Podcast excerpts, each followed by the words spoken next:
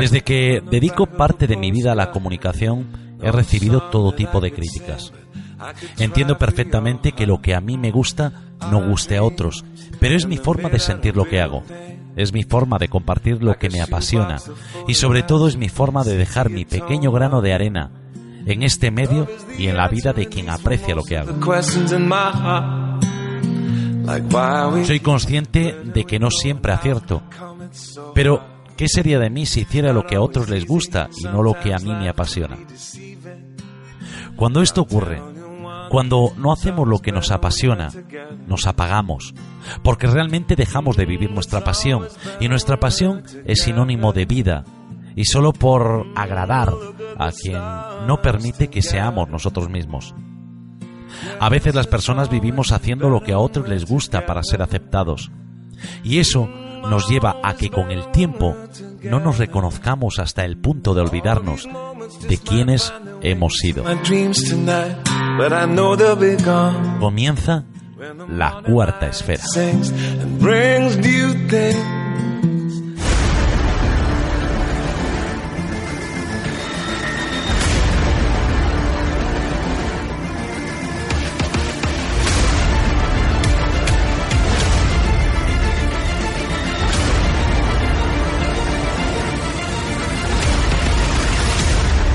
Cuarta esfera.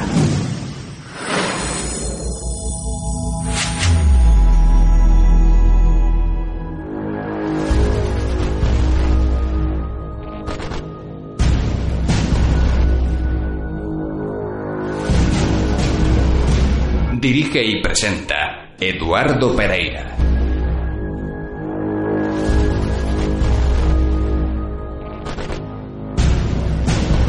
Buenas noches queridos amigos, muy buenas noches queridos esféricos. Una semana más nos reunimos para compartir el misterio de una forma diferente y lo vamos a hacer hablando de historia. En esta ocasión vamos a viajar a una de las épocas más tristes de nuestra historia. Para que descubráis de qué vamos a hablar, vamos a escuchar el sumario y comenzaremos con el relato de esta semana que nos trae Chus Nartallo.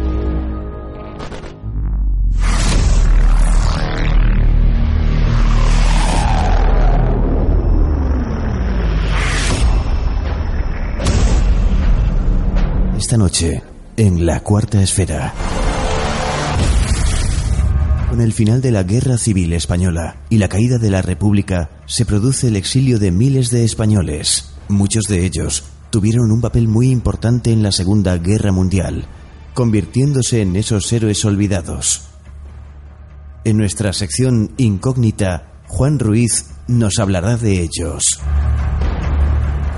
La lista de Schindler fue una película que cautivó y emocionó al mundo. Nos habla de un hombre que arriesgó su vida para ayudar a salvar la vida de centenares de personas en una guerra sin precedentes. Pero no fue el único caso. Hoy en Enigmas de la Historia conoceremos el papel desempeñado por unas mujeres cuya misión fue la de salvar al mayor número de personas. En mayo de 1940, como muchos españoles, Francisco Bois cayó prisionero de las fuerzas alemanas que invadían Francia. Tras pasar por el campo de prisioneros de guerra, Stalag, fue enviado al campo de concentración de Mauthausen.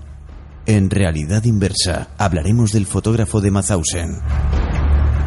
En nuestra sección de opinión, os dejamos la pregunta. ¿Crees en las predicciones de los horóscopos? Puedes dejar tus comentarios en nuestras redes sociales o enviando un WhatsApp al 665 82 10 23.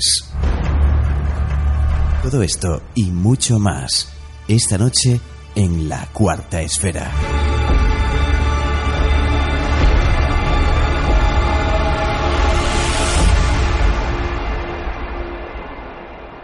Ha llegado el momento de adentrarte en una nueva realidad.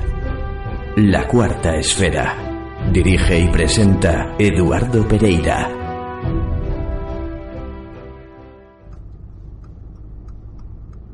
Llevo tan solo un día en este trabajo y ya sé cuál es el mejor momento de la jornada. Es este. La oscuridad de medianoche, la solitaria carretera, y yo conduciendo este enorme autobús que por fin está en silencio después del ajetreo de las últimas horas. Hace un momento realicé la última parada y todavía me encuentro a unos 20 minutos de la sede de la empresa, pero cuando me dé cuenta estaré por fin en casa. Y la verdad, lo estoy deseando. ¿Es eso lo que creo? ¿Qué hace una pareja de ancianos ahí a estas horas?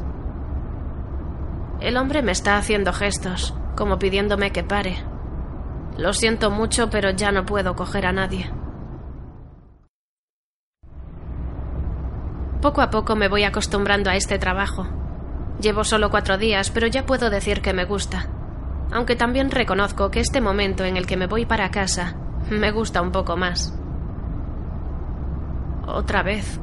Ahí está esa pareja. Ya los distingo de lejos.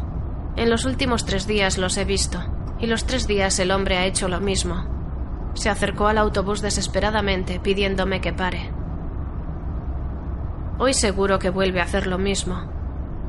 Creo que le haré caso y pararé, pero para hablar con él.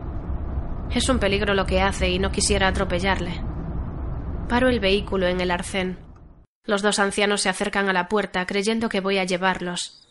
Se sorprenden cuando ven que bajo y me dirijo a ellos. Disculpen, me siento obligada a informarles de que nuestro horario de servicio termina precisamente a estas horas. A las doce ya no podemos llevar a nadie. Le pido que no siga poniendo en peligro su vida cada vez que paso por aquí. Espero algún tipo de respuesta. La mujer está detrás de él, cabizbaja. Él me mira de manera firme. Es más, noto algo en sus ojos que no me gusta nada pero puesto que no recibo respuesta y deseo llegar cuanto antes a mi casa, me voy sin añadir nada más. Espero que al menos lo hayan entendido y esa situación no se repita. Ya estamos en la última parada. No puedo negar que hoy he estado pensando sobre todo en la mirada del hombre de la carretera. Supongo que no les veré, pero si hoy vuelven a estar allí, no perderé más tiempo con ellos. Que hagan lo que quieran, Estoy a punto de pasar por ese lugar. Me parece ver un par de siluetas, pero es un efecto que forman las luces y las sombras. Paso por delante y allí no hay nadie. Bien, un problema menos.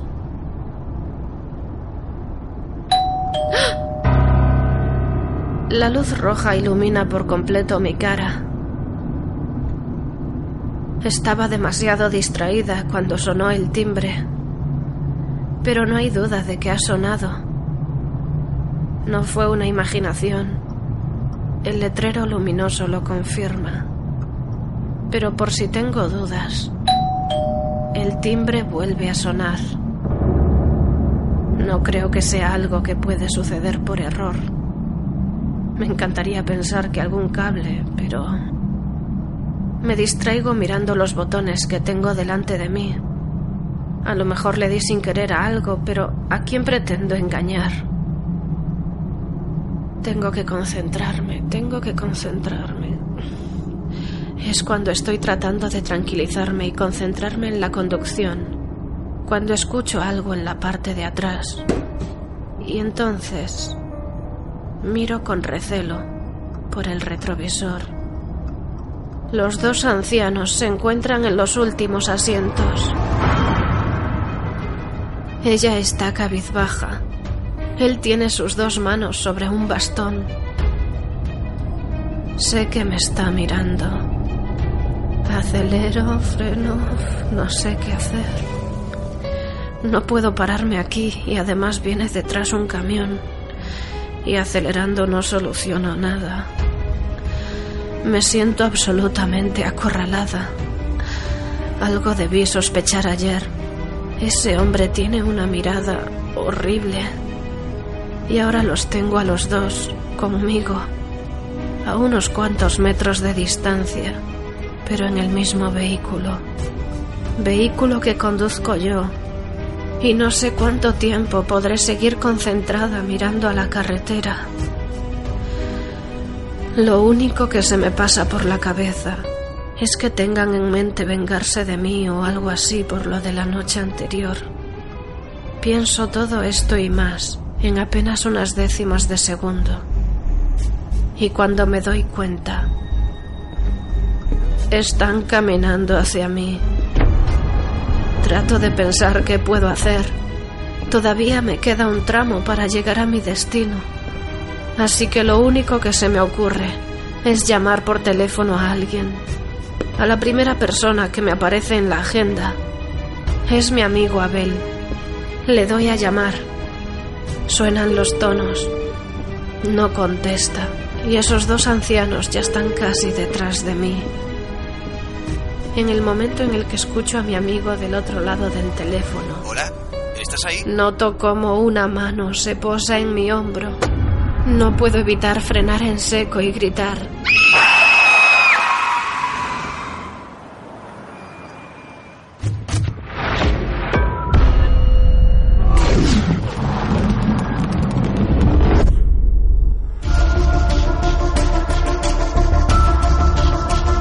Realidad inversa con Ana Corcuera.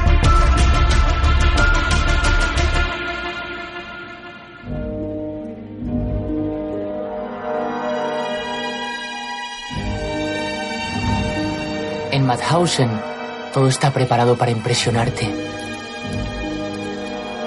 Los españoles fuimos de los primeros en llegar. Me llamo Francesc Bosch. Esto no ha sido un intento de fuga. Les han disparado de frente. Tenemos las imágenes de nuestros compañeros asesinados. Tenemos pruebas para incriminarles. Nadie lo creerá si no lo ven.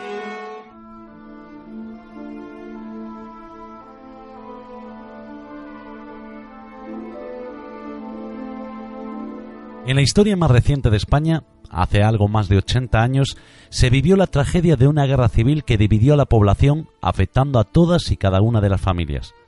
Todavía hoy quedan los testigos, los más mayores aún nos pueden contar sus experiencias, pero en toda guerra hay vencedores y vencidos, y hoy queremos hablar de la heroica vida de uno de ellos. Buenas noches, Ana. Buenas noches, Eduardo. ¿Quién era Francisco Boix? Francisco Boix fue un, un, hombre, una persona que nació en 1920 en España y que podía haber tenido una vida tranquila y feliz, pero se encontró de frente con una inestabilidad política que le llevó directo a la guerra. Fue una historia apasionante de la que vamos a hablar tranquilamente.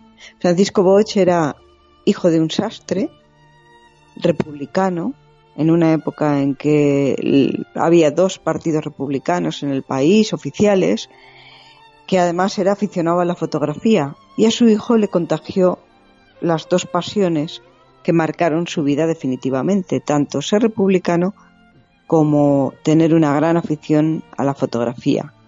De hecho, eh, desde bien jovencito, él ya eh, publicaba en una revista de Barcelona, donde él había nacido, que era la revista Juliol. Colaboraba con ellos y militaba en las Juventudes Socialistas Unificadas de Cataluña. Entonces, mm, bueno, esto hasta los 16 años. A partir de aquí, la vida cambió. Bueno, el primer tercio del siglo XX estuvo marcado por una inestabilidad política que llevó al país a una guerra civil. ¿Cómo afectó la guerra a nuestro protagonista? Pues la guerra le, le marcó como a todos en España, pero en su caso, con 17 años, él decidió alistarse un chaval todavía, porque con 17 años, por lo menos hoy en día en España, los chicos ni se plantean algo así. Lo que pasa es que Bosch se alistó para seguir haciendo fotografías. A él no le gustaba coger un fusil, a él lo que le ni matar gente, lo que le gustaba era hacer un reportaje gráfico de todo lo que estaba ocurriendo, ser testigo y seguir publicando. En lo que le pasó es que tuvieron que, bueno, perdieron la, guerra y tuvieron que salir como refugiados, él y muchos otros, a Francia. Claro, desde Cataluña no lo tenían lejos, era el, destino inevitable. Pero en Francia lo que les esperaban eran campos de trabajo. Los franceses no les acogieron como hermanos, aquí venís y aquí os damos nuestro país. Eran más de medio millón de personas los que llegaban. Y los campos de acogida que prepararon los franceses para ellos no fueron especialmente agradables ni amables. Los campos de acogida eran eh, inhumanos, eran barracones, no tenían luz, no tenían agua, no tenían condiciones higiénicas, no les dieron de comer o apenas les daban de comer, eh, no les dieron ropa de abrigo. Había veces que eran barracones y había veces que estaban al aire libre. Muchos murieron de desnutrición, de enfermedades, de torturas, asesinados, en fin, que salieron de una guerra huyendo de, Franco, de la represión franquista, y se, encontraron metidos en un campo de trabajo, casi, casi, casi un campo de concentración en Francia. Bueno, llegamos a 1939, Alemania ocupa Francia y esto cambia el destino de los españoles, ¿no? Que están allí. Pues así es no solo están en un campo de concentración que ya es bastante duro y en el que destinan a muchísimos, los franceses destinan a muchísimos de los españoles a trabajar como mano de obra esclava en otros sitios, en Sáhara y en otros sitios, pero ahí hay quien elige entre ser devuelto a España o incorporarse a la Legión, eso siempre quedaba en Francia, o pertenecer a una compañía militarizada de trabajo. Las compañías de trabajadores extranjeros del ejército francés, que es donde fueron a parar Boych y muchos de sus compañeros militares eh, republicanos. Cuando llega al campo de trabajo alemán, la historia da un giro inesperado para él y para muchos de sus compañeros. Sí, fíjate, ellos de entrada fueron a un campo de trabajo, no fueron a ningún campo de exterminio ni nada por el estilo. Él, que era muy, muy joven, que tenía ganas de vivir definitivamente y que era muy avispado, rápidamente aprendió a chapurrear el alemán y esto mm, fue después una baza para él. Pero de momento, de momento, eh, Hitler preguntó a Franco qué debía hacer con todos los españoles que estaban en aquel campo y que eran republicanos, unos 350. Eh, Franco envió a Serrano Suñer, que le llamaban el cuñadísimo porque era cuñado de la esposa de Franco, de Carmen Polo de Franco, y era ministro del Interior entonces. Eh, la negociación no ofrecía duda. Serrano Suñer llevaba el mensaje de Franco. No había que negociar nada, había que decirle a Hitler que anulaban la condición de ciudadanos españoles a estos republicanos. Es decir, los ponían en manos de, de Hitler y que hiciera con ellos lo que quisiera. Hitler no tuvo duda, firmó un decreto para que estos republicanos fueran entregados a la Gestapo y fueron trasladados a un campo de exterminio, a Mauthausen, en Austria. Fíjate que de Mauthausen los presos eh, nunca regresaban. Eran los presos cuyo regreso no interesa. Mm. Y ahí es donde fueron a parar. Mm. Mauthausen es sinónimo de muerte. ¿Qué nos puedes contar de la vida de Boix y sus compañeros allí? Pues de momento dicen que cuando llegaron el campo no estaba ni siquiera acabado. Entonces les tocó trabajar, pero trabajar como lo hacían allí, hasta el límite de la resistencia humana para construir aquel campo.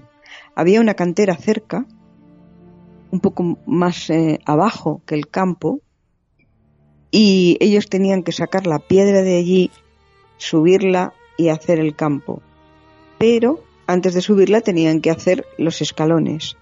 Lo digo porque una de las cosas que decían es que hay 186 peldaños entre la cantera y el campo y dicen que cada uno de esos peldaños está manchado con sangre de los republicanos españoles que murieron allí, claro. Entiendo que por cada peldaño al menos moría una persona mientras se hacía. Hicieron también una carretera y lo que cuentan es que cargaban a sus espaldas piedras de 40 kilos. No es que fuera una cosa fácil. En 1941, porque ellos llegaron al campo en 1940, pero en bueno, en 1941, el 11 de junio, mientras gaseaban las barracas, eh, los desnudaron a todos y los dejaron en el patio. Pero los tuvieron desde las 6 de la mañana hasta las 11 de la noche. No les dieron ni agua, ni comida, los tenían desnudos allí a todos amontonados y ya que estaban allí y no podían hacer, bueno, no podían, no, no tenían que hacer nada más, se dedicaron a organizar el Partido Comunista allí. Mm. Pero una organización de resistencia para intentar, el objetivo era salvar al mayor número de presos posibles. Mm. ¿Qué es lo que pasaba? Pues que ellos cuentan que los que se encargaron de aquel campo tenían que tomar decisiones durísimas, porque a veces tenían que elegir entre ayudar al que estaba medio muerto o al camarada del partido. Dicen que, claro, dices, ¿y cómo ayudar? Si parece, al menos desde fuera, ¿no? Que, estaban, que no tenían ningún margen de maniobra. Bueno, ellos dicen que se podía robar, y es lo que hacían, robaban todo lo que podían. Entonces tal vez la ayuda fuera dar un poco de comida a alguien o con suerte un algo de medicamento a otro. Hasta ahí, hasta ahí llegaban ellos. Y allí también los españoles organizados lo que consiguieron fue desplazar a los presos comunes que eran eh, de los puestos de confianza de las SS. Entonces, cocineros, escribientes, sastres, barberos, esos dice que eran fundamentales, que eran muy buscados, y fotógrafos. Y todos estos estaban en un barracón que era de los presos de confianza, el número dos. Así consiguieron sobrevivir 2.500 españoles. Bueno, y esa fue la labor fundamental de Boyce, ¿no? Para la historia. Fue como fotógrafo en el campo de concentración. A Boyce lo que le pasó es que dos años después, eh, con su alemán, que ya había aprendido y que lo dijo al llegar al campo y con su eh, habilidad para la fotografía, le consiguió entrar en el departamento de fotografía allí, que era un departamento de identificación de presos y de personas. Allí había otro español, Antonio García, que también era del Partido Comunista, y, con él se dedicaban a revelar las fotos que hacían los de las SS. Aquí yo he visto dos versiones. Unos dicen que dos militares de las SS hacían fotos y los dos españoles las revelaban. Y en otro caso he oído también, a lo mejor había un poco de todo, que Boich era acompañado por dos Mm, militares de las SS e iba haciendo las fotos que ellos le indicaban. Supongo que en, todo el tiempo que estuvo, que fueron al final varios años, pues habría de todo. Él, también Antonio García, que llevaba dos años más que él en ese departamento haciendo en el, en el tema de las fotos, también hizo muchas fotos. Mm. Entonces se hacían fotos, se revelaban las fotos para Berlín, para la sede de la Gestapo, donde estaba Himmler, para el archivo del campo, para la Oficina Central de Seguridad del Reich, e incluso he leído que para otras dos eh, oficinas centrales, porque todos querían controlar lo que ocurría en los campos. Claro, lo que ocurría en los campos estaba muy bien documentado en ese caso, porque como querían saber todo lo que pasaba, se hacían muchas fotos de todo lo que estaba ocurriendo, tanto de fallecidos, torturas, eh, los mismos que, asesinaban con, la gente a la que habían matado, como visitas oficiales de los altos mandos de las SS. Himmler y compañía visitando y claro, todas estas fotos eran los jefes, había que hacer fotos de ellos, ¿no? Y que quedara constancia de que estaban allí. Boych, mientras tanto, como era un chaval muy joven y como tenía mucho desparpajo y dicen que tenía una sonrisa muy fácil, consiguió mucha influencia con los alemanes. Esto, por un lado, es criticado por algunos diciendo que, pues que, que era un chivato, que estaba, no, chivato no, pero que, que era demasiado, que se acercaba demasiado a ellos y esto no gustaba. Pero por otro lado, lo que parece que él hacía así era ayudar a otros españoles, tal vez a colocarlos en sitios clave o tal vez conseguir, pues eso, alimentos o medicinas o lo que fuera, ¿no? Acercándose a ellos robar algo, conseguir algo para dárselo a sus a sus compañeros. Esconden unos negativos, ¿no? De unas fotografías del campo de concentración. Ellos no se juegan la vida haciéndolo sí, es, mm, es una historia increíble y apasionante. Fue el propio Bosch el que propuso guardar eh, los clichés de las fotos a, a los dirigentes del partido de la resistencia, pero dentro del campo. Esto no salía fuera, ¿no? Y al principio pensaron que no valía para nada, o unos creyeron que no iba a valer para nada, pero los otros dijeron que podía ser un documento importante para que el mundo supiera lo que estaba pasando allí, en caso de que sobrevivieran y en caso de que aquello lo pudieran salvar o sacar. Eh, fueron visionarios aquellos. Lo que hicieron fue organizarse muy bien para poder sacar aquello jugándose la vida, pero bueno, pero por lo menos salvando los clichés. Mira, eh, preparó o preparaba eh, un paquetito, no sé si fue uno o varios, lo cuentan como si fuera uno, tal vez fue más de uno, ¿no? Dice que quedaban a las once en punto de la noche, en la barraca donde él estaba, él iba a sacar la mano por la ventana y dejar caer ese paquete. Y había una persona que tenía que ir por debajo de, las ventanas de la barraca, caminando agachado, para recoger ese paquete y llevárselo. ¿A dónde se lo llevaba? Pues se lo llevaba a un sitio donde a las SS no les gustaba mucho entrar, que era la sala de desinfección de la ropa.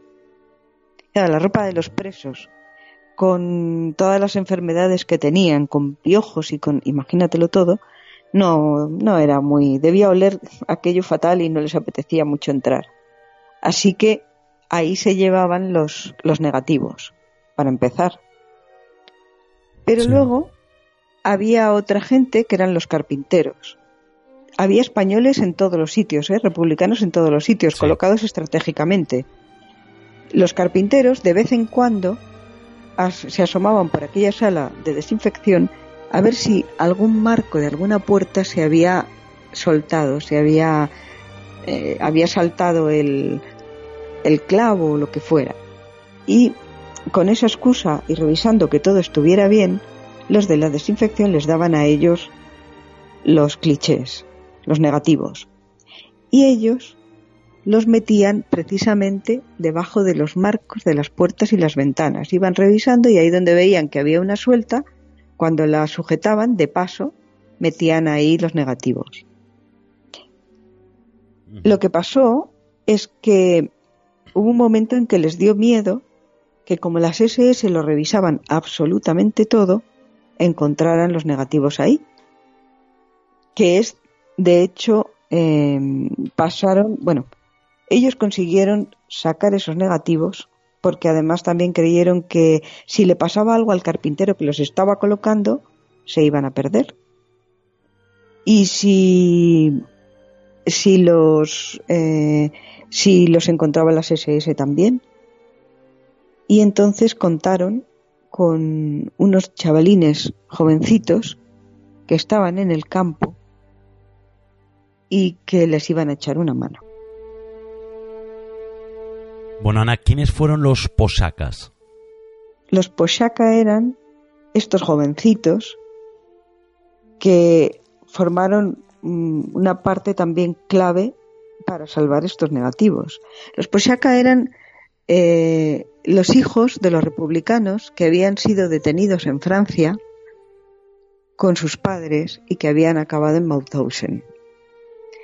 Lo que pasaba es que las SS no los consideraban peligrosos, ni políticamente interesantes, ni nada. Entonces, estos chicos tenían eh, más facilidad para salir del campo de concentración, para trabajar como esclavos en la misma cantera o en el pueblo de Mauthausen. De hecho, los escarcelaron medio año antes. Entonces estos chavales llegaron a sacar esos negativos en, su tartera de comida, entre la comida y la tapa, los camuflaron y los sacaron así. Con la instrucción de la cúpula del, Partido Comunista allí, de la Resistencia, de que los escondieran en la cantera, les dijeron, a lo mejor debajo de una piedra o en algún sitio, estarán más seguros los clichés que aquí adentro. Y tenían razón.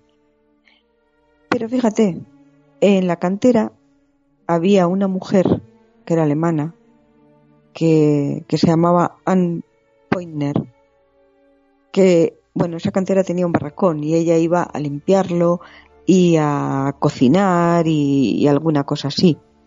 Y entonces los chicos, hablando con ella, llegaron a entender, ella les insinuó que también era una mujer de izquierdas, igual que ellos. Entonces, claro, a la desesperada le pidieron el favor de que escondiera los negativos. Le dijeron lo que era, e incluso se lo enseñaron. Ella vio que eran negativos, no quiso ver nada más y los escondió en una piedra en el muro del jardín de su casa, en una piedra no, dentro, detrás de una piedra, ¿no? Sacó la piedra, excavó la tierra y puso allí los negativos y volvió a poner la piedra. Y ahí se quedaron los, los negativos bien guardados y bien protegidos. Y mientras tanto sucede el desembarco de Normandía, el suicidio de Hitler y termina la guerra. Así es. Cuando termina la guerra, los SS mm, huyen del campo y ceden la custodia de los presos a la policía austríaca y a los bomberos de Viena. Pero estos no tenían tanta, tanto poder, tanta fuerza, ¿no? Ni, tan, ni eran tan indeseables, supongo, como las SS.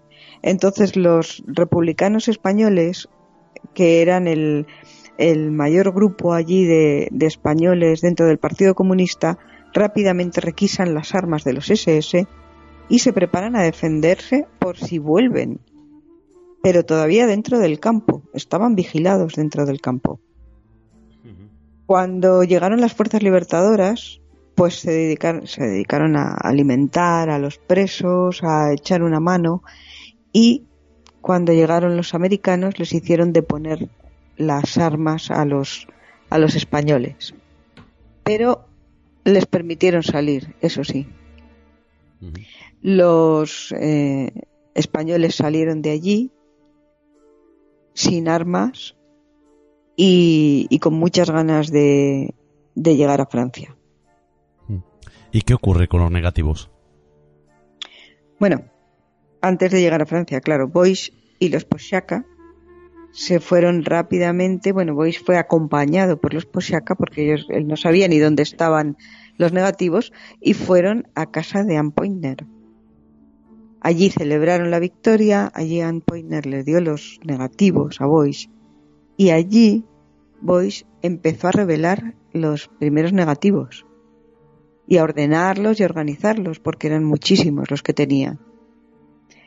Cuando llegaron a París, lo que pasó es que, yo no sé, eran tiempos muy convulsos. Stalin acusó a esta gente que era Partido Comunista de haber entregado las armas y no haber luchado hasta la muerte. Y al colmo, vamos, sobreviven al campo de concentración, llegan a París, se unen a los, a los republicanos de allí y Stalin dice que a ver por qué no han luchado hasta la muerte. Entonces, eh, ya el tema de los negativos y todo eso no le interesaba a nadie, porque pensaban ellos hacerlos llegar a la cúpula del partido. e informar de todo lo que había pasado, pero así a quién le interesaba. Pues de todas maneras, con su pasión de fotógrafo no iba a dejar ese trabajo muerto de risa. Y lo que hizo fue publicarlo en una revista que tenía muchísima imagen, entonces era de las que tenía más fotografías, más... Y, lo era Regars. En Regars lo que ocurrió fue que por primera vez el mundo vio el horror de los campos de concentración, porque eran las primeras y únicas fotos que se habían salvado de la quema.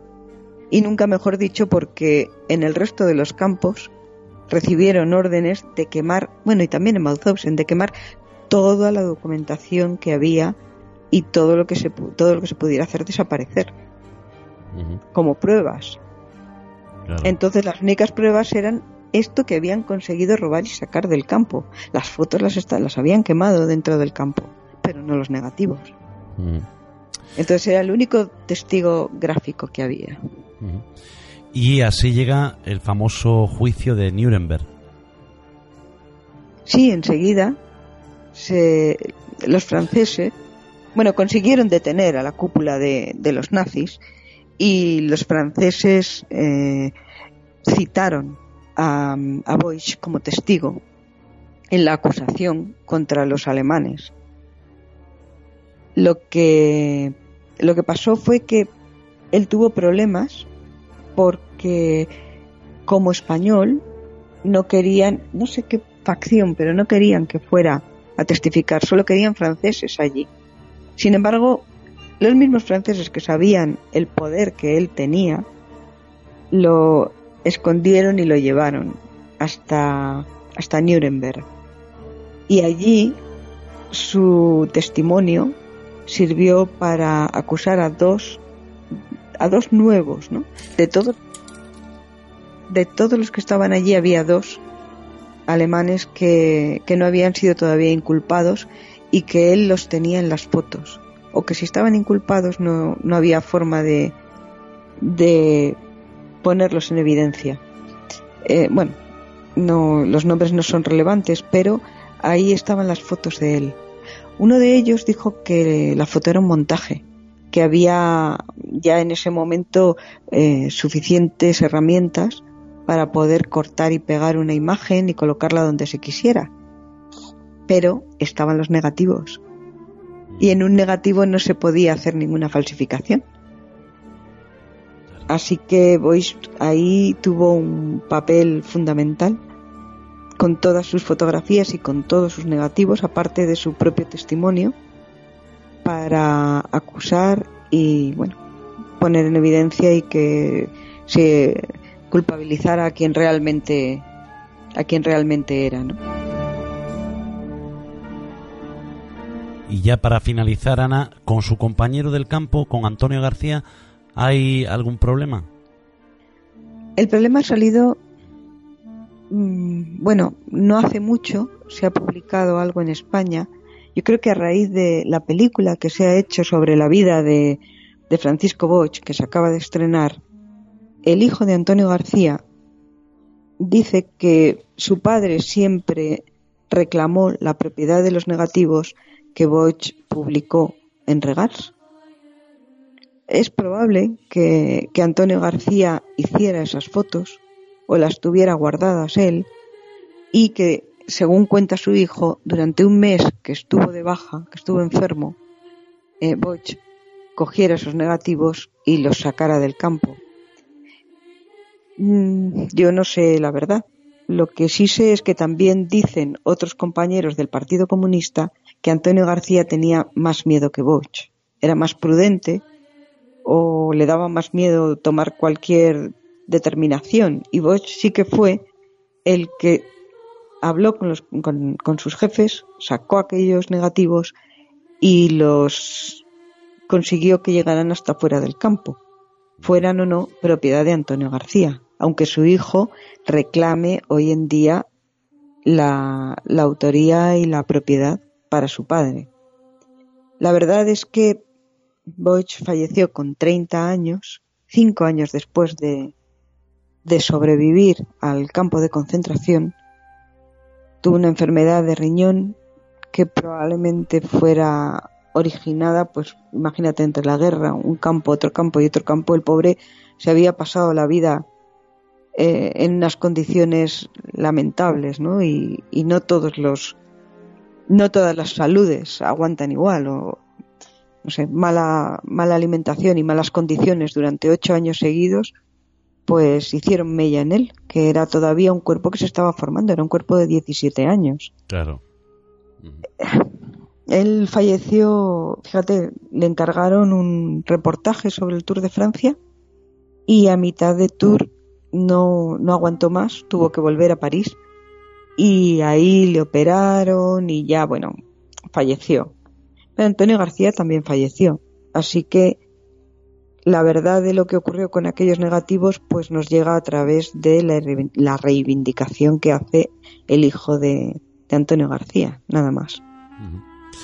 Bueno, pues eh, con esto nos quedamos, ¿no? Una reivindicación que yo creo que nunca se sabrá si Antonio García tiene que ver con esas fotografías, si realmente Boys pues eh, no eran de su autoría.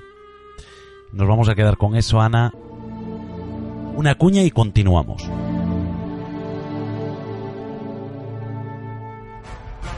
La noche suena diferente. La cuarta esfera. Cuando empiezo a reaccionar, me percato de que el autobús está atravesado en medio de la carretera. Miro a mi alrededor. Las dos figuras ya no están. Voy a encender de nuevo el motor, pero escucho una voz detrás de mí. Disculpe, señorita, si no le importa, yo me bajo aquí. Veo al anciano asomarse por detrás, como si se hubiese protegido de mi volantazo sentándose en uno de los asientos. No consigo articular palabra. Él lo hace al ver mi cara de horror. Lo siento mucho si la asusté. Tal y como me dijo, hoy me subí en otra parada, pero que sepa que su anterior compañero me recogía en el cementerio como le pedí desde el primer día. Siempre voy a acompañar a mi mujer. En paz descanse. Ese hombre se pone delante de la puerta, esperando a que se la abra. Así lo hago. Estoy a punto de cerrarla, cuando otra vez escucho unos pasos en el pasillo del autobús. Es la fallecida esposa del amable señor. Camina cabizbaja. Sale y no tarda en alcanzar a su marido. Veo cómo ambos se adentran en la casa. No he vuelto a saber nada de ese señor, en los últimos tres días no apareció ni en la última parada, ni tampoco al lado del cementerio. ¿Cómo no recordarle si estoy a punto de pasar precisamente por allí? Vaya, parece que ha pasado algo. Un operario me manda parar. Es un accidente. Veo cómo tapan un cadáver en medio del asfalto. Justo antes de que se cubra con la sábana, reconozco perfectamente al anciano. Me impacta mucho ver esa escena. Mis peores presagios se hicieron realidad. Un coche lo atropelló, causándole la muerte. Sigo conduciendo cuando me dan permiso para pasar. Estoy absolutamente consternada, pero...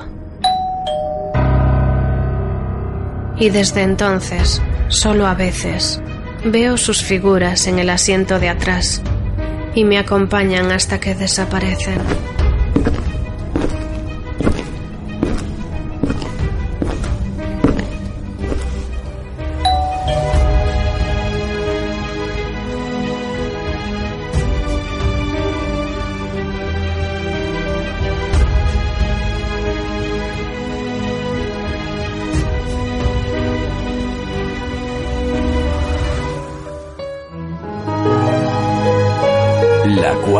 Esfera.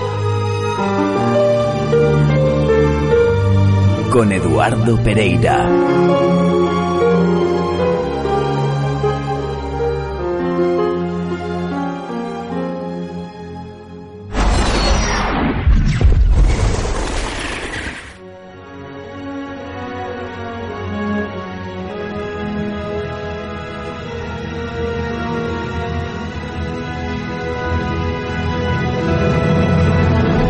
Enigmas de la Historia con Yolanda Ángel.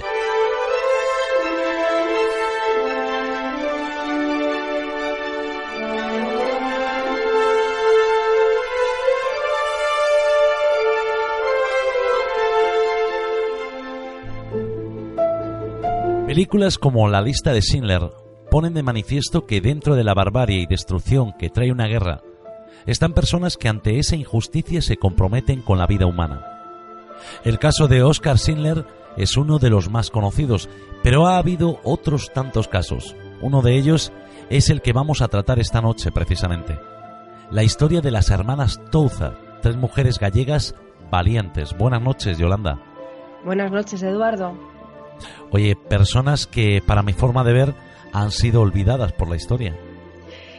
En este caso, no es que hayan sido olvidadas, como vamos a ver, es que ellas guardaron el más absoluto de los secretos eh, con, con estas acciones que son maravillosamente humanas y no quisieron decir nada, no buscaron nunca el reconocimiento, mientras que, bueno, yo creo que todas estas personas que actúan con un interés para salvar la vida humana, no buscas, eh, siempre habrá algún caso deshonroso, alguna excepción deshonrosa, que busque algún lucro personal, obviamente, pero en el caso de, estas hermanas en concreto, como en el caso de Oscar Silner, fue algo desinteresado y, bueno, eh, aquí también se hizo en el más absoluto de los secretos.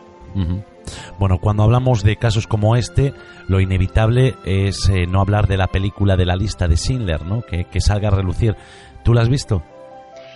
Ay, pues mira, sí la he visto una vez. La he visto solamente una vez entera y no creo que la vuelva a ver de nuevo a no ser que esté preparada porque cuando nos enfrentamos a, o yo por, por, ejemplo a este tipo de películas que hablan de guerras y que están basadas en hechos reales la verdad es que me, cuesta muchísimo salgo muy tocada me empatizo muchísimo con, con esas situaciones que hay y me parecen brutales sí que me encantó ¿eh? me pareció maravillosa, el blanco y negro le da un dramatismo increíble y la banda sonora. Ya es que pasa a ser una película gran, grandiosa.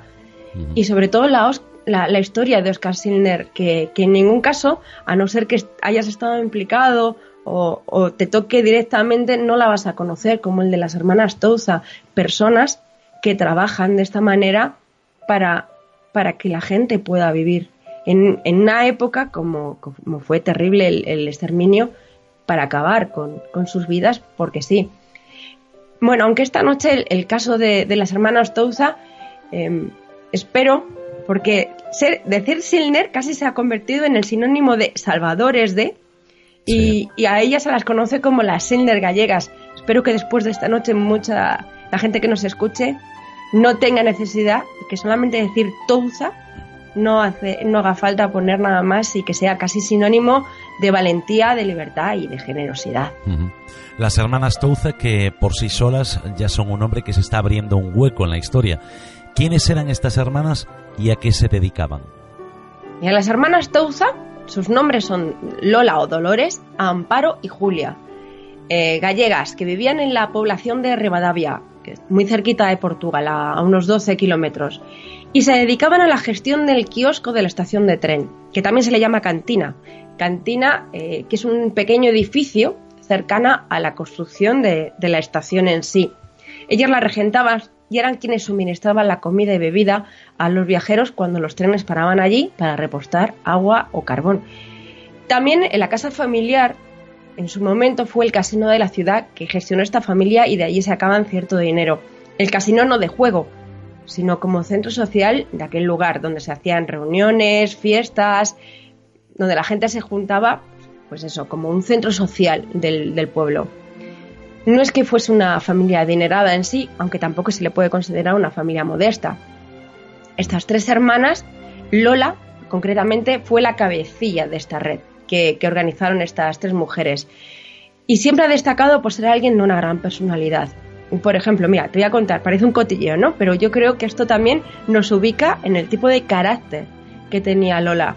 Ella tuvo un novio alrededor de 1915. Un señorito de familia bien, de dinero, que se queda embarazada de este señor. Y, se, mientras está arreglando el casamiento, ella descubre que este tipo es un picaflor y que probablemente se van a casar, pero que se lo va a hacer pasar de pena. Así que se planta y dice que no se casa, que ella va a tener su hijo, pero que no quiere saber nada de él.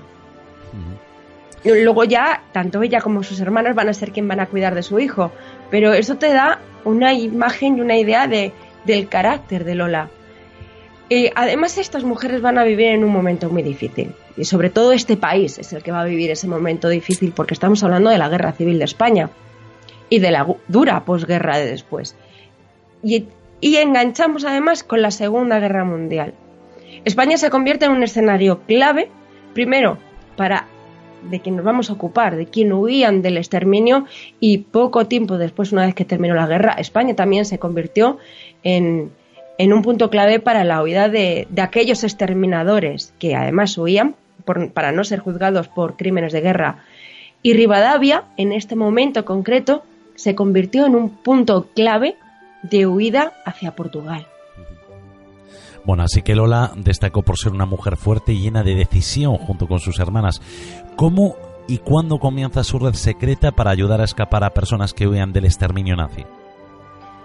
Bueno, pues esta noche eh, que nos estamos centrando justamente en, esto y que, que, está empezando, bueno, no está empezando, ya lleva varios años con un reconocimiento internacional por esta labor que, que acabas de, como acabas de decir, de montar una red de escape de los que huían de los campos de concentración porque ellas no solamente ayudaron a salvar más de 500 vidas, que se sepa, de judíos que, que huían de, del exterminio, sino también a cientos de republicanos españoles durante y después de la guerra civil que, recordemos, eh, se desarrolló entre 1936 y 1939. De hecho, sus andanzas clandestinas habían ayudado a escapar a quienes, a quienes huían de la represión franquista. Y esto le costó a ellas dos cosas. Primero la libertad, porque también estuvieron en la cárcel, y a ser tachadas de rojas. Que, bueno, en este país, después de la guerra, se, se, consideró, se consideró como republicano que, se, perdón, se consideró como sinónimo ser republicano o republicana con ser de izquierdas. Y además, ser roja casi era compararte con el mismísimo demonio. Bueno, cosas de la época. Sí. Pero después de la guerra, con la hambruna y la miseria, a esto se juntan las rutas de contrabando que las hermanas Tobuza conocían muy bien, el extraperlo. Ajá. Así que durante la contienda española y poco después, ellas ya habían organizado una red para ayudar a través de estas rutas de contrabando pues la escapada a Portugal de los simpatizantes de la República, porque si te quedabas en España podías desaparecer sin dejar rastro. Y es a partir de 1941 cuando estas hermanas, con, con la ayuda de muy pocas personas fieles, eh, de esta manera clandestina, empiezan a ayudar a los que huyen del exterminio judío. Estas andanzas se van a establecer aproximadamente entre 1941 y 1945 y siempre en el más absoluto de los secretos. ¿Y son ellas las que organizan toda aquella ruta o son captadas para ello? Me parece ser que Lola, quien es la cabecilla y la que lidera de alguna manera toda aquella red, eh, sí que después de, la guerra civil va a ser captada por alguna red, aunque no se sabe a ciencia cierta quiénes fueron y cómo, porque no es que la historia haya sido olvidada, es que nunca se supo. Ellas guardaron el más absoluto de los secretos en, en todo lo que hicieron. Eh, es ahora que ya prácticamente todos los testigos han fallecido, no hay ningún tipo de papeles de registro, no se sabe muy bien cómo lo, lo hacía las Touza, aunque parece ser que todo empezó porque ellas, que ya había acabado la guerra, como hemos contado, estaban gestionando la, la, cantina o kiosco, se fijaron que en la estación de Rivadavia había un hombre que estaba pasando ya varios días allí con aspecto agotado, las ropas destrozadas y con cara de no saber qué puedo hacer a partir de ahora. Ellas le prestaron ayuda, le dieron comida, le asearon, le facilitan ropa limpia y le ayudan a salir de este país. Es probable que esta persona lo cuente y ponga en voz de alerta que hay alguien que puede ayudar a estas redes. Esto es una suposición mía, pero es que tampoco se sabe cómo, pero sí que fueron contactadas. Claro, de, de, Rivadavia a Portugal hay 12 kilómetros que no deben ser sencillos de llegar. Uh -huh. Pero ellas volvieron a, tomar esta experiencia como, como algo que tenía que, continuarse. parece ser que les avisaban que a, pues que a partir de, de alguna llegada de tren llegarían personas con papeles falsos, claro, que estarían oídos. Ellas les escondían y en muchas ocasiones, esperando a que llegase el momento oportuno, les metían debajo de, del kiosco que tenía unas trampillas que debían ser eh, donde guardaban el género. Ahí es donde empezaban a guardar, a esconder a la gente. Esto lo, lo hacían para, para que durante el día no levantar ningún tipo de sospecha y por la noche les, les proveían de alimento y les y les daban, por lo visto, siempre lo, que hacían es que les entregaban tres monedas alfonsinas que ya no eran de uso legal, obviamente estaba la peseta, pero estas monedas eran de plata. Eran del dinero que guardaba la familia de los tiempos en los que regentaba el casino. Estas monedas en sí, que no tenían un valor, sí por el material. Y cuando llegaban a Portugal, con estas monedas se podían canjear el pasaporte o por lo menos el pasaje para huir a América o a Tánger, que eran los dos puntos de salida, o que eran generosas hasta el punto de no solamente te damos alimento y te ayudamos a cruzar la, frontera, sino que te damos nuestro dinero para poder llegar a un país donde estés a salvo. Desde luego, eh, personas así no quedan, ¿no? O, por lo menos no se conocen. Puntuales, puntuales. Muy puntuales. Eh, ¿Cuál era la ruta que había en España para llegar a Rivadavia? Pues esta ruta era, era muy larga porque se entraba desde Gerona, que está en Cataluña, se atravesaba España, eh, pasando por Medina del Campo y Forte de Lemos y llegando finalmente a Rivadavia. En todo este camino probablemente serían encontrando los diferentes contactos que le harían llegar hasta el contacto siguiente y el destino final justo antes de la frontera. El nombre en clave de esta estación de Rivadavia que regentaba Lola y sus hermanas, se llamó Estación Libertad. Los huidos podían llegar eh, en tren, donde estaban, donde los regentaban, y ellas les escondían hasta el momento oportuno con el protocolo que hemos contado de darle alimento, procurarles la, que, reposasen y el dinero, y finalmente a Portugal. Había tres maneras de pasar la frontera, cruzando el río Miño en barca y, luego ya a pie hasta Portugal, cruzando eh, por el puente hasta Moya, en Ourense, y ya incorporándose la ruta a pie, o a pie por los montes cercanos ya hasta Portugal. Pero era un largo, largo recorrido atravesando de este a oeste toda la península ibérica, que eran muchas jornadas de estar en peligro hasta por fin llegar al país de Portugal, donde estarían a salvo paso de España por Rivadavia a Portugal sería el último punto clave y tendría alguna conexión con alguien en Portugal. ¿Cómo lo organizaban ellas? Pues eh, Lola parece ser que, era el clave, era el, punto clave entre España y ya Portugal, como bien has apuntado. Era el punto más importante de huida. Se cree que en Portugal el cónsul, eh, Aristides de Sousa, era el responsable de procurar ya los visados a las víctimas que escapaban del holocausto. Él de alguna manera avisaría a Lola o a sus hermanas a través del kiosco diciendo que llegaba algún tren con alguna persona en concreto que terminase escapar. Además, cuando llegaban a Rivadavia tenían que preguntar por la madre, que era el nombre en clave de Lola Touza. O sea, que no solamente eran mujeres inteligentes y valientes que actuaban más o menos por su cuenta. Con esto sí que se eh, delata que hay una red detrás de ayuda, pero una red que por otro lado sin estas hermanas no habría sido posible.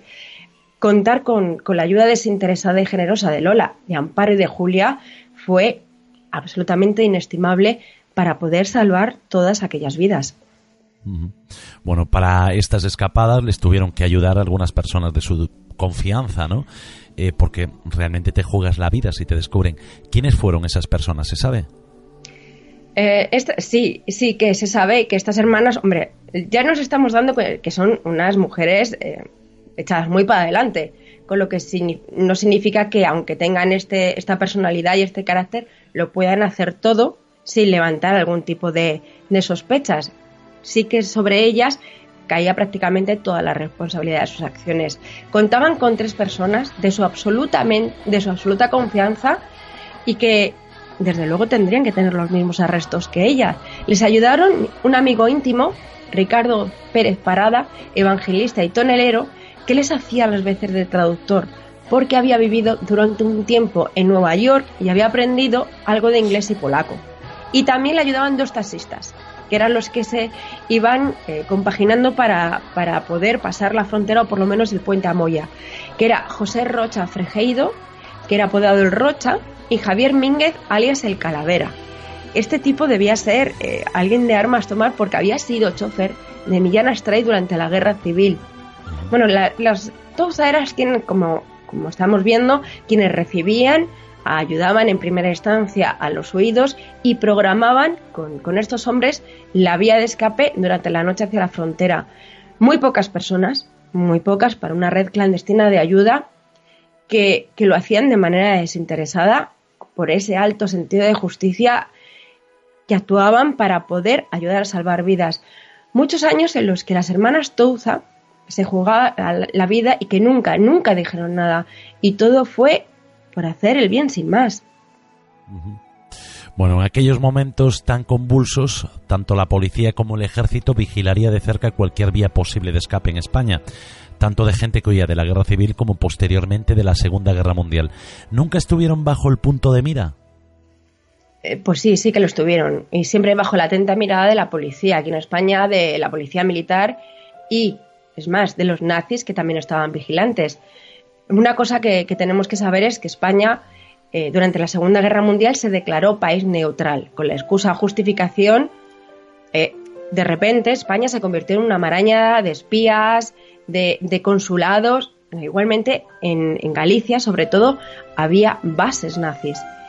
El ejército nazi, por ejemplo, en, esta España neutral que, escampaba a sus anchas, en Madrid, eh, imagino que en muchísimas ciudades también, vivían en zonas que curiosamente durante la guerra civil no se destruyeron, como fue el barrio de Salamanca. Y en aquellas mansiones vivían los diplomáticos de todos los países en concreto, pero aquí los nazis estaban mm, haciendo vida normal. En Galicia más concretamente contaban con el control de minas que suministraban para material de armamento, torres de comunicación, cuarteles generales, eh, los puertos eh, aparecían barcos para suministros submarinos, con el pretexto de que era un país neutral, se, se utilizaba realmente para el beneficio como enclave estratégico de la península. Como acabas de comentar, eran consideradas por el régimen franquista como rojas. Y por otro lado, con la sospecha siempre que algo estaban haciendo, pero no se sabía el que. La Gestapo las vigilaba constantemente nunca fueron descubiertas, fueron tan inteligentes como para, de una manera absolutamente clandestina, secreta, aunque levantaban sospechas, no dejar ningún cabo suelto para ser descubiertas. Así que siempre estuvieron bajo sospecha, pero no fueron descubiertas a nivel policial ni tampoco a nivel personal. ¿Quién eh, les descubrió o cómo se supo al final de ellas eh, que actuaran de aquella manera? Pues prácticamente de carambola, como no puede ser de otra manera. Y cuando terminó la Segunda Guerra Mundial, las cosas, vamos a, bueno, se empezaron a normalizar tanto en Europa como en otros, como en España. Las hermanas dejaron esa función de red clandestina y siguieron trabajando de la forma más natural del mundo en la cantina de la estación. Nunca dejaron nada, ni a ellas ni a otras personas que ni ellas ni las personas que colaboraron con ellas, ni una sola palabra. Pero pasan los años y en 1964 hay un hombre, Isaac Reckman, el hijo de un comerciante alemán afincado en Nueva York, contacta con, un gallego que trabajó en la empresa de su padre, un hombre que, va a regresar a, su tierra y le pide que por favor rastree el rastro de las hermanas Touza para darles las gracias por la labor humanitaria. Este hombre pues se va con el recado y finalmente, rastreando, rastreando, llega a Monforte de Lemos y se encuentra con un librero, Antón Patiño, y le cuenta esta historia. Antón Patiño entra en contacto por fin con Lole, sus hermanas, y les convence que cuenten esta apasionante historia, pero ellas les hacen que, eh, haga una promesa, que nunca diga ni cuenten al público su historia mientras alguna de ellas viva. Él escribe un libro, Memoria de Ferro, Memoria de, Hierro. Eh, y ese libro no se publica hasta que ellas mueren y también muere esta persona. que deja por escrito a, sus herederos que hasta que él no muera tampoco. Obviamente parece ser que el hijo de Lola sí que debía estar al tanto de lo que hacían sus tías, pero claro, obviamente era un niño al margen de todo aquello, también mantuvo el silencio. Ni los hijos de, de los taxistas también lo comentaron. Cuando Antón Pantiño muere, se publica este libro. Y fíjate, en el 2005, el nieto de Lola, el arquitecto Julio Touza, recibe una llamada, él no tiene ni idea de lo que ha pasado, y le dicen, oye, que ha salido un libro que cuenta la historia heroica de tus abuelas, de tu abuela y, de tus tías. Claro, la, familia se queda, claro, pero ¿cómo, que mi tía, mis tías, mis tías abuelas en este caso, y mi abuela han hecho esto? Y no contento con, todo esto, claro, empiezan a recibir noticias que los descendientes de los que salvaron durante, en esa red de huida se están poniendo en, marcha colectivos de reconocimiento, de memoria histórica de estas personas que actuaron de forma humanitaria. Claro, entre ellas están las hermanas Touza, A pesar de que no hay mucha información todavía, porque no hay registros escritos, sí algunos testimonios, como el libro que tú mencionas, ¿no? Memoria de Ferro. ¿Existen más reconocimientos a estas hermanas? Pues eh, la, historia de las hermanas, de Lola, Amparo y Julia, se recoge en varios libros. Este que acabas de mencionar, que por cierto solamente está publicado en, gallego, me he vuelto loca buscándolo y no lo he encontrado. Hay un par de libros más, Lola Touza, La Silner Gallega, o Estación Libertad, que es una novela que cuenta la, la historia de las hermanas Touza. En América son un montón los reconocimientos, incluso hay una obra de teatro que escribieron que se llama Las Touza. Imaginamos quiénes son las protagonistas y qué es lo que cuenta. Em, en América, eh, en América, en Jerusalén, están consideradas también unas, mm, unos nombres protagonistas de aquella historia y en Rivadavia, su casa, tiene una placa que, que, les menciona y lo conmemora. Se puede visitar el cementerio de esta ciudad donde han, han recibido un montón de homenajes en reconocimiento de su labor humanitaria y desinteresada. Y bueno, ya puestos a hacerles inmortales, eh, el nieto no solamente recibe la llamada de oye que tus, tus familiares fueron unas heroínas, recibe otra llamada, de nuevo Steven Spielberg, que ha puesto los ojos en esta historia maravillosa y que está detrás de los derechos para, bueno, Steven Spielberg y un montón de actores y actrices que están como locos con la historia de la Stouza lo que pasa que, bueno, parece ser que la familia ha parado por ahora el proyecto hasta tener más datos, que hay muchos cabos sueltos y que tampoco quieren que sea, porque se ha estado incluso barajando la posibilidad de un musical eh, que bueno, ya veremos cómo encaja un musical en una historia tan dramática. Pero ahí, tenemos otras películas, como pueda ser el, violinista en el tejado, que habla también de algo más o menos similar. Pero bueno, el, el caso es que la historia de la Stousa está empezando a ser un, de reconocimiento internacional porque, bueno, es, fantástica, es increíble y aparte de que pueda estar pendiente este gran director de cine y demás, bueno, la historia ya por sí me parece que es de una humanidad y un amor por los demás que no alcanza fronteras. Desde luego unas mujeres increíbles, eh, unas mujeres que, oye, uno se siente orgulloso, ¿no? De, oh. de, ellas. A, a, pesar de no conocerlas, ¿no? Te sientes orgulloso y dices, joder, que hay personas buenas o que hubo unas heroínas que mm, mucha gente desconoce. Porque, eh, lo dicho, ¿no? Sindler, por ejemplo, salió en una película, se hizo famoso, todo el mundo eh, lo reconoció como un salvador. Sin embargo, a las hermanas Touza, pues mm, posiblemente por ser o estar más en el anonimato, nadie le da esa, mm, no sé, ese protagonismo, ¿no? Que ellas tuvieron en la salvación de, de, tantas personas, ¿no? Porque se habla hasta de 600 personas que pudieron haber salvado y las que habrá que no se sepan, ¿no? Claro, claro. Y, y, lo, lo, más increíble, bueno, increíble, que, que, ahí también te da para medir el, el, nivel ético que tenían estas personas. Ellos no querían el reconocimiento de ningún tipo hasta el punto de que una vez que pasó, se aclararon las cosas, nunca dijeron nada, nunca se lo contaron a nadie. Sí que tuvieron esta conversación con, con Antón Patiño, pero con esa promesa de muerte, hasta que nosotras no muramos, hasta que no haya nadie al que se le pueda preguntar, no queremos que esto sea conocido. O sea, que es que no buscaban nada. Daban su dinero, daban su tiempo, daban, podían haber dado hasta su vida con todo esto que estaban haciendo. Y aún así, se lo llevaron a la tumba. No querían el reconocimiento, simplemente lo hacían de corazón y ya está. Bueno, tienes una lista de otros nombres de españoles que de una manera similar ayudaron a escapar o librar de las cámaras de gas a cientos de personas. Mientras eh, investigabas, te has encontrado con estas historias, así que desde este programa hoy vamos a mencionarles a modo de reconocimiento. ¿Quiénes son estas personas?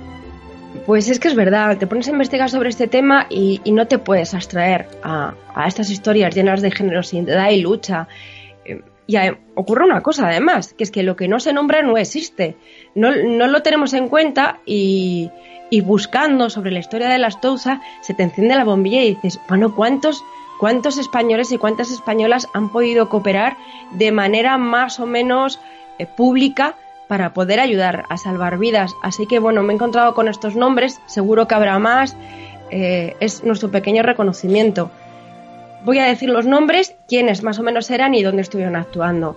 El primero es Ángel Sanz Blid, diplomático conocido como el Ángel de Budapest y que contribuyó a salvar la vida de hasta 5.000 judíos húngaros durante el Holocausto. Edward Dropper de Castejón, diplomático de la Embajada de París, que prestó ayuda para la huida de miles de judíos. Bernardo Ronald de Miota, cónsul general de España en París que intercedió por 14 judíos españoles enviados a un campo de concentración, Drazi, y organizó la repatriación de otros 77. Este trabajo lo tuvo que terminar Alfonso Fiskovich. Eh, la actuación de estas personas además provocó graves tensiones con las autoridades alemanas de la Francia ocupada. José Rojas Moreno, embajador de España en Budapest, Rumanía, consiguió que se revocasen los decretos de expulsión contra un grupo de judíos sefarditas y la promesa de que ninguno sería expulsado. Miguel Ángel de Muguillo, eh, diplomático de la Embajada de España en Budapest, en Hungría, contribuyó para la salvación de judíos perseguidos por el gobierno pro-alemán húngaro y denunció al gobierno de Madrid repetidas veces escandalizados por los registros y las palizas que practicaban los miembros de la SS. Sebastián Romero Romero Radigales, cónsul general de España en Atenas, organizó la repatriación por tierra, mar y aire de los judíos, de los judíos, de los judíos de origen sefardita. 150.000 personas fueron deportadas a los campos de exterminio de Auschwitz y consiguió trasladar solamente a 150 judíos sefardíes desde Salónica a Atenas. Eh, recordemos que los judíos sefarditas eran los que tenían alguna descendencia o relación con España y eran de la única manera que podían tirar de ellos de forma, de forma digamos, legal. Julio Palencia Tubao, ministro de la Embajada de España en Sofía, denunció la legislación antisemita del gobierno búlgaro y se enfrentó sin éxito a las autoridades nazis para evitar la ejecución de una persona, el judío León Arie. Julio Palencia adoptó a los hijos León para que pudieran salir del país y reencontrarse con su madre. El embajador de Alemania en Sofía calificó a este hombre, a Julio Palencia, como un fanático antialemán y amigo de los judíos. Juan Esbás Díaz Flores, cónsul de España en Viena, en Austria, y contribuyó a la salvación de judíos perseguidos por los nazis. José Luis, ay, perdón, es que me, me emociona. José Luis Ruiz Santaella, agregado de la Embajada de Berlín en los años 40, la ayuda de su esposa, con Carmen Saller, logró salvar la vida de Gertrude Newman y de las hermanas Andrit, que eran perseguidas y iban a ser asesinadas por su condición de judías. Y finalmente las hermanas Lola, Amparo y Julia Touza, propietarias de la cantina de la estación, el hotel de Rivadavia. Héroes anónimos, héroes olvidados y personas que se jugaron la vida por salvar la vida de los demás. Que eso es muy bonito. Uf, es que hablar de, personas que, que, podían haber dado su vida por salvar a las de otros sin, sin mirar por la propia, dando, dando todo lo que son y dando todo lo que tienen, son, son historias que, que, jolín, vale la pena. Que merece la pena contar. Sí. Ah, ya respiro, ya respiro. Bueno, Yolanda, pues eh, con este ataque de emoción, que es bonito, es bonito, porque esta es la magia de la radio, ¿no? Vamos a poner punto y final a este tema y que quede constancia de que nosotros esta noche en Enigmas de la Historia hemos querido hacer un homenaje a todos esos héroes anónimos. De corazón, ha sido, ha sido una maravilla trabajar este tema y, y bueno, pues daros las buenas noches y nos vemos la semana que viene.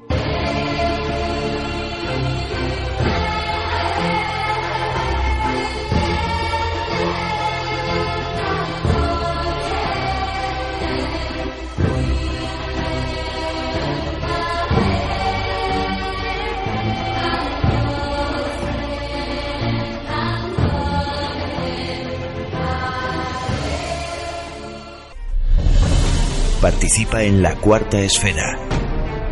Envíanos un mensaje a nuestro número de WhatsApp 665-821023.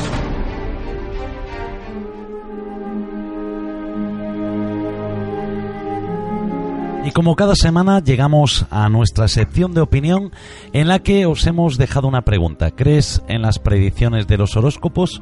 Bueno, habéis sido muchos los que habéis participado, como siempre, y eh, tenemos con nosotros a Juan Ruiz y a Ana Corcuera. Ana, ¿tú crees en las predicciones de los horóscopos? No, no, para empezar no. Sí que puedo llegar a creer, no a creer, sí que hay algo en los horóscopos que me quiero creer que tiene más que ver con la descripción de las características de cada persona, por lo menos en el occidental, en el que utilizamos pero el horóscopo diario, el del periódico, no, no, de ninguna manera. Además, creo que hasta hemos visto alguna vez como algún periodista eh, decía, bueno, a ver, ¿qué ponemos esta semana en el de cáncer? Ayudadme, a ver qué le decimos. Y a ver, ayudadme al... En fin, está muy desprestigiado, creo. ¿eh? ¿Tú eres de las que suele leerlo o no? No, nunca. Porque sí es cierto que independientemente de que creamos o no, yo, por ejemplo, yo me confieso un lector del horóscopo, ¿no? Y no creo. Sin embargo, siempre eh, cuando leo un periódico, al final, suele estar al final siempre, pues leo ahí y digo, a ver, Capricornio, a ver qué pone hoy de Capricornio. Y... Yo es que soy de, de prensa online, entonces no leo las noticias que me interesan y no llego nunca a pasar hasta la última página. Detrás de los deportes, el horóscopo. Como tampoco veo los deportes, me confieso un poco aficionada, pues el horóscopo ni ya vamos ni llego. ¿Y tú, Juan, crees en la predicción del horóscopo? Bueno, yo eh, no puedo decir que creo porque mm, yo creo que la mayoría de la gente no cree. Lo que pasa es que a todos nos gusta leerlo. Yo no lo leo. Por supuesto, este que están hablando Yolanda y Ana eh, del horóscopo diario es más bien un pasatiempo que otra cosa, ¿no? Si bien es verdad que mm, cuando uno eh, intenta buscar cierta metodología, la ciencia, pues eh, como todos sabemos, siempre ha buscado en, el tema del horóscopo y lo ha criticado porque, no ha buscado, ha buscado y no ha encontrado nada, nada científico que eh, que pueda decir que, es una ciencia o una pseudociencia y tal. Sin embargo, yo personalmente, y es una cuestión personal, sí que reconozco que hay ciertas mm, anécdotas, curiosidades, similitudes con, ciertos fenotipos de persona y que, que a veces coincide, ¿no? Eh, tampoco eh, soy, siendo escéptico, no, no voy a poner la mano en el fuego porque, porque muchas ocasiones hemos despreciado la antigüedad y los, a nuestros ancestros eh, ciertas cuestiones eh, rituales, culturales, y, a veces eh, nos hemos dado cuenta que esas cuestiones tienen que ver con algo mucho más antiguo y, en, en ciertas ocasiones certero, por lo que no es descartable que tal vez en un futuro próximo la ciencia haya encontrado en, esas similitudes de, las, de los fenotipos, de los horóscopos, pues que haya habido algo eh, que, coincidía con, los tipos que, en este caso, como hemos mencionado, los 12 horóscopos y otros más, seguidos de, ascendentes, ¿no? En todo caso, eh, mi escepticismo es parcial, ¿no?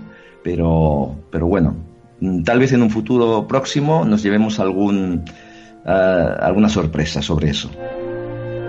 La mayoría de las personas que han comentado nuestro muro de Facebook nos dice que no cree, pero que sí lo lee. A todos le parece que es falso lo que cuenta y muy generalizado sobre todo. Sin embargo, casi todos le echamos un ojo, ¿no? Grisel Laureano, por ejemplo, dice que en realidad es algo que se realiza para que a todos les den algo, que es una distracción adictiva. Siempre verás que te depara el destino. Es algo que todos quisieran saber. Yo soy Tauro con luna en Leo y ascendente en Virgo. ¿Vosotros creéis en las cartas astrales? Porque eso sí también lo mencionan aquí en el grupo, ¿no? Y hablan sobre las cartas astrales y que esas sí dan en el clavo. ¿Tú crees en ello, Ana?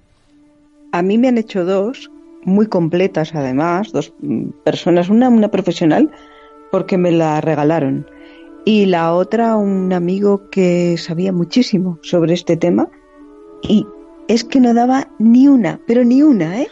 De principio a fin no había manera de que me decía, o yo no me conozco nada porque no me siento identificada, o esta carta astral se ha confundido de fecha, de hora, de algo, no, no puede ser que yo sea yo. Claro, eso quita radicalmente la fe en la carta astral. Yo no digo que no sea que alguien las haga bien y que alguien ahora entre todos los que nos están escuchando me diga, pues déjame a mí que yo te hago una y de verdad te vas a ver reflejada. Que también le puedo decir, mira, casi que no lo necesito porque ya sé cómo soy a estas alturas de mi vida. que para qué me vas a estar contando que cuando tengo la luna en la casa no sé cuál estoy no sé ya, ya me conozco. No me dice el futuro, me dice cómo me comporto, creo, ¿no? Que las cartas astrales dicen más bien cómo te comportas en, en cada momento o cómo te puedes comportar, bueno, y, a partir de ahí qué puedes esperar o qué, cómo puedes responder a algo que te venga de fuera, que entiendo que un horóscopo bien hecho es eso. Es que te digan, si, si vas a cruzar la calle y te viene un coche de frente y esta semana, tal y como están los astros, tú te tiras al coche o tú te paras o tú miras tres veces antes de cruzar. Cada signo en función de cómo tenga el planeta peleón o no peleón en la casa no sé cuántas para esa semana. Pero no, a mí las cartas astrales ya te digo que es que tampoco me han funcionado y me han hecho dos y con muy buena intención. ¿A ti, Juan, te hicieron alguna vez una carta astral? Bueno, no, no me han hecho ninguna carta astral, no he tenido esa suerte, pero como he dicho antes, antes, eh, carta astral, horóscopo, que por otra parte están hechas por personas también, ¿no? Eh, lo importante yo creo eh, no es que sean certeras o no, sino el por qué las buscamos. O sea, nosotros siempre buscamos certezas, buscamos corroborar que lo que estamos haciendo está bien hecho. Y claro, nos gusta y cuando nos hacen algo, sea lo que sea, que coincida con el pensamiento que tenemos o la acción que vayamos a hacer, nos encaja, nos pone contentos, nos da fuerza, nos da, nos da ímpetu, pero, pero el proceso eh, es el por qué buscamos eso. ¿no? Y claro, y, yo personalmente, eh, ante esa pregunta, tan solo tengo que mirar a las estrellas y ver la cantidad de millones de galaxias que, bueno, el ojo humano no ve, pero, eh, pero que tan solo vemos una pequeña parte de los millones de galaxias que existen en el universo.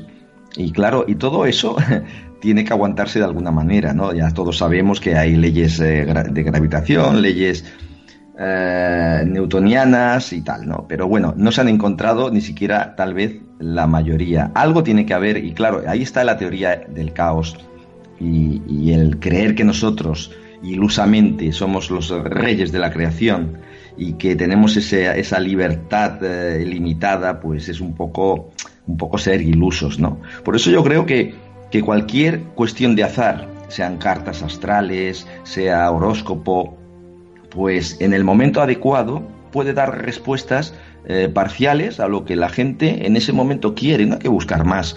Yo creo que, que tampoco estamos en disposición de saber eh, si, si, todo es verde o todo es blanco, todo es negro, ¿no? Están ahí y cada uno, eh, es una cuestión subjetiva, cada uno lo toma como, como puede y como quiere. Sabes, yo lo que creo es que cuando uno lee el horóscopo y se siente bien con él o siente, se siente identificado, es porque está haciendo una lectura en frío. ya hablamos de esto una vez en el programa y es eh, este tipo de escritos en los que te dicen una cosa y la contraria al mismo tiempo. Entonces tú te identificas siempre, siempre, siempre hay algo que te encaje. Entonces, como siempre hay algo que te encaja, te sientes bien. Esto lo digo más que por el horóscopo diario, que es un poco eso, como anecdótico, casi un divertimento, como el otro, ¿no? El que describe. Siempre que leo algo, hay una parte de mí que está descrita, otra no, pero yo me quedo con la que está descrita y la otra la ignoro y entonces digo, ah, pues sí, han dado en el clavo. Porque alguna vez sí que he tenido la curiosidad de leer varios signos y de todos ellos yo tenía algo. Por ejemplo, en mi familia hay varios Capricornio y los Capricornios se caracterizan por ser cabezones. Se empeñan, se empeñan, se empeñan, sí, pero es que a mí también me dicen que soy cabezota y ni tengo nada de Capricornio ni ningún planeta en ninguna casa similar. Y a muchísima gente le dicen que es cabezota y dice, ¿eres Capricornio? No, no, yo no soy Capricornio, yo soy Virgo, yo soy Libra, o yo soy... Pero, pero si son Capricornio y son cabezones, entonces decimos, ahí está la característica. ¿Te refieres, Ana, al efecto Forer del, tema que hablaste tú en la temporada pasada? Exacto, exacto. Fíjate, em, se me ha ocurrido el mirar ahora uno de los horóscopos que están en, en, la red en este momento y que dice del 5 al 11 de noviembre y para Escorpio. Estamos en tu temporada, así que Dice, aunque este año las cosas no vayan como te gustaría, la verdad es que lo quieras o no, solo por esto la suerte está de tu lado. ¿Cómo? Por un lado no van bien y por otro lado dice que sí. Y así sigue. En el fondo sientes una energía especial esta semana, aunque lleves unos meses un poco jodidos. Lo pone literal.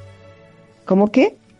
Claro. por un lado estoy mal y por otro lado estoy bien. Que así, claro, es que así siempre me voy a ver bien. Si estoy con unos meses malos, qué bien lo están escribiendo. Si tengo una energía especial o estoy de buen humor, pues mira, qué bien me siento. También lo aciertan, lo aciertan siempre.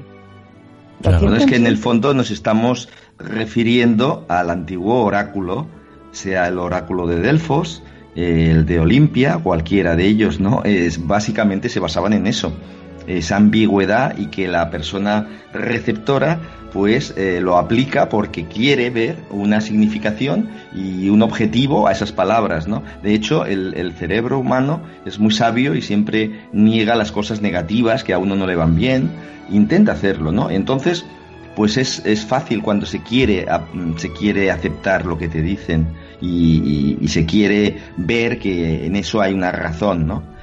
Tal, vez eh, eh, habría que distinguir ¿no? entre los horóscopos semanales, mensuales y tal, y las características generales que sí que es verdad que mm, por curiosidad solamente, no está estudiado ni siquiera, ¿eh? pero, pero que tal vez el día de mañana podamos averiguar que hay algunos nexos de unión entre el, día en que se nace o los astros donde están situados y bueno, puede ser. Yo no pondría la mano en el fuego. Ten en cuenta que si la luna mueve las mareas, ¿eh? las mareas de los océanos? ¿Qué otras fuerzas desconocidas existen que, que, todavía no las hemos podido descubrir? ¿no? Ahora bien, hay que distinguir entre esto y, y el horóscopo, como tú dices, eh, que es más bien un pasatiempo y esa ambigüedad que, bueno, que la gente la acepta. La acepta porque quiere entrar en el, en el juego. Porque, porque cuando uno busca, eh, busca y encuentra lo que quiere buscar. Sencillamente eso. Pues hasta aquí el tema de opinión. Como decimos siempre, cada uno debe sacar sus propias conclusiones y para eso está nuestra sección de opinión. Juan, tú te quedas conmigo, que vamos a hablar ahora de un tema. Ana, muchísimas gracias por estar esta noche una vez más. Nos vemos la próxima semana. Por supuesto, aquí como un clavo. Muchas gracias. Mientras otros duermen, algo flota en el aire. Cada fin de semana en tu radio suena la cuarta esfera. Otra forma de acercarte a nuevas realidades con Eduardo Pereira y todo su equipo.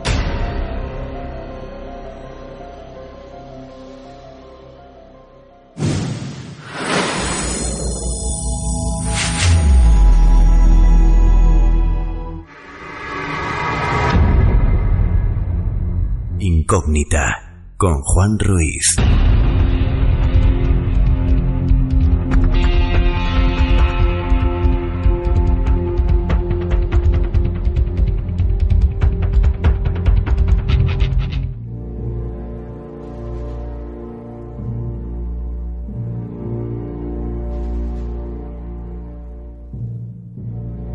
Hoy vamos a hablar de héroes españoles olvidados y que tuvieron un papel importante en la Segunda Guerra Mundial.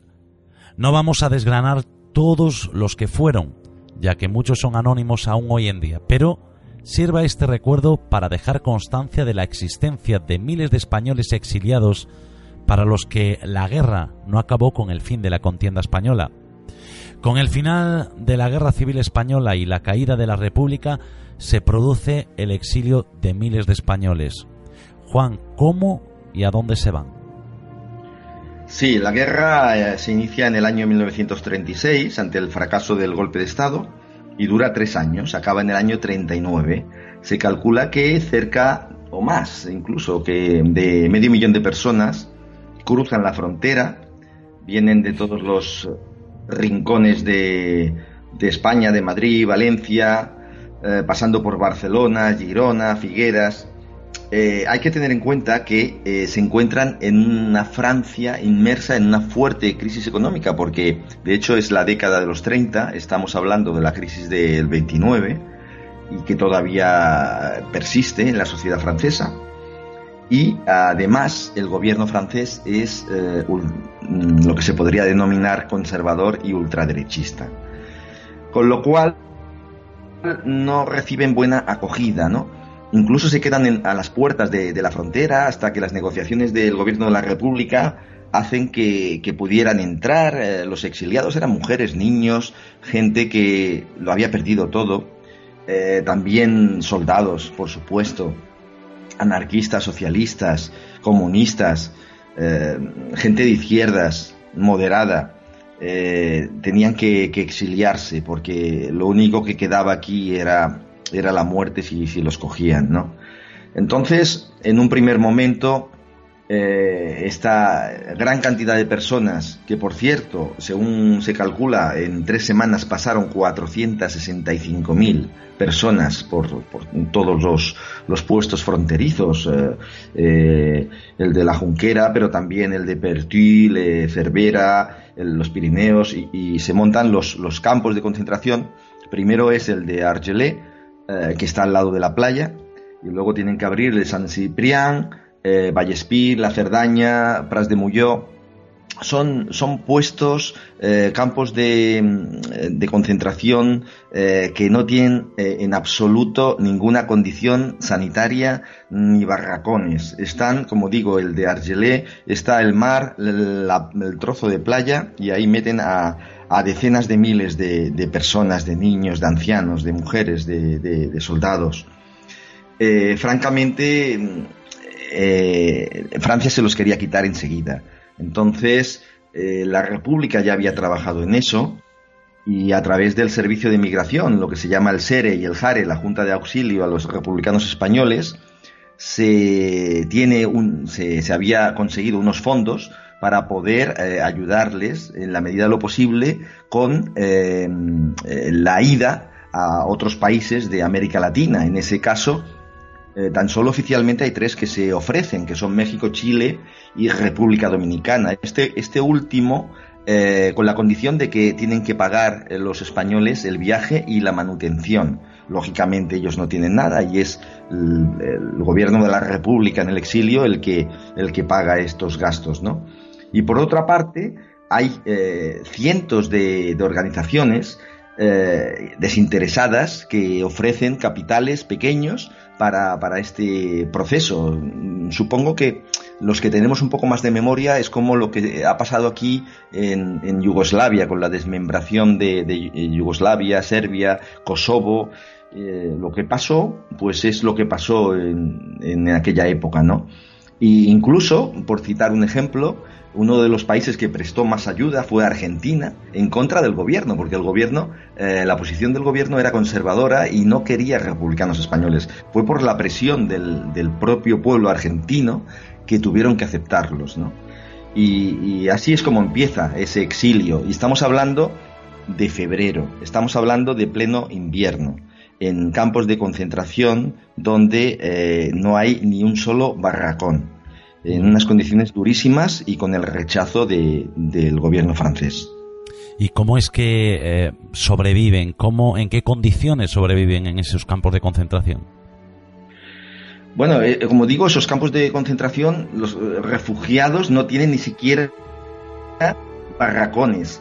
Em, el, techo que se, consiguen hacer es con materiales que les, les dan el, da el gobierno francés y se lo, se lo construyen los propios refugiados españoles. Estamos hablando de invierno, de febrero, nevando, lloviendo, eh, en sitios que, que, son, que se han constituido en prados como Pras de Muyó, que son sitios que están en el pre-Pirineo, con temperaturas bajísimas.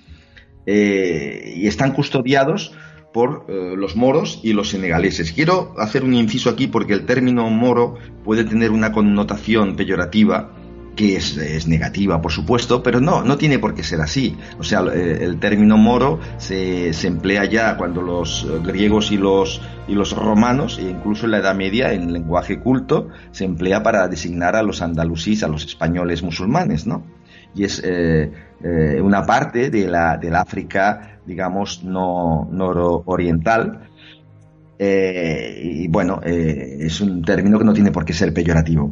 Eh, lo que sí quiero destacar que las tropas senegalesas son tropas muy curtidas y muy duras. Y es muy duro que a decenas de miles de mujeres, niños, tras las alambradas, los custodiaran estas tropas con puestos de nidos de ametralladora.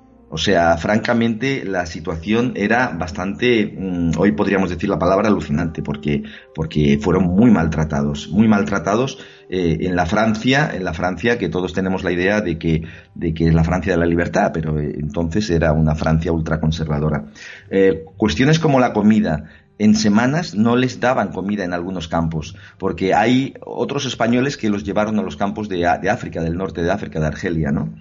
El pan se lo tiraban, mm, nos imaginamos el pan que caía bajo, o sea, por, eh, eh, por gente que, ha sobrevivido y que lo ha contado, eh, tiraban los panes a la, a la arena. el agua, les, en Argelé, por ejemplo, les dieron un, un pozo de agua para sacarlo manualmente, que se contaminó enseguida porque todas todos los detritos humanos, orines, iban a la arena. Eh, entonces, eh, imaginemos las condiciones sanitarias eh, en condiciones tremendas, ¿no? Claro, con todo esto, con el tema del agua, el tema de la higiene, el tema de la alimentación, pues apareció la disentería, la sarna, los piojos y, y el cólera. El cólera y mucha gente murió por inanición y por cólera.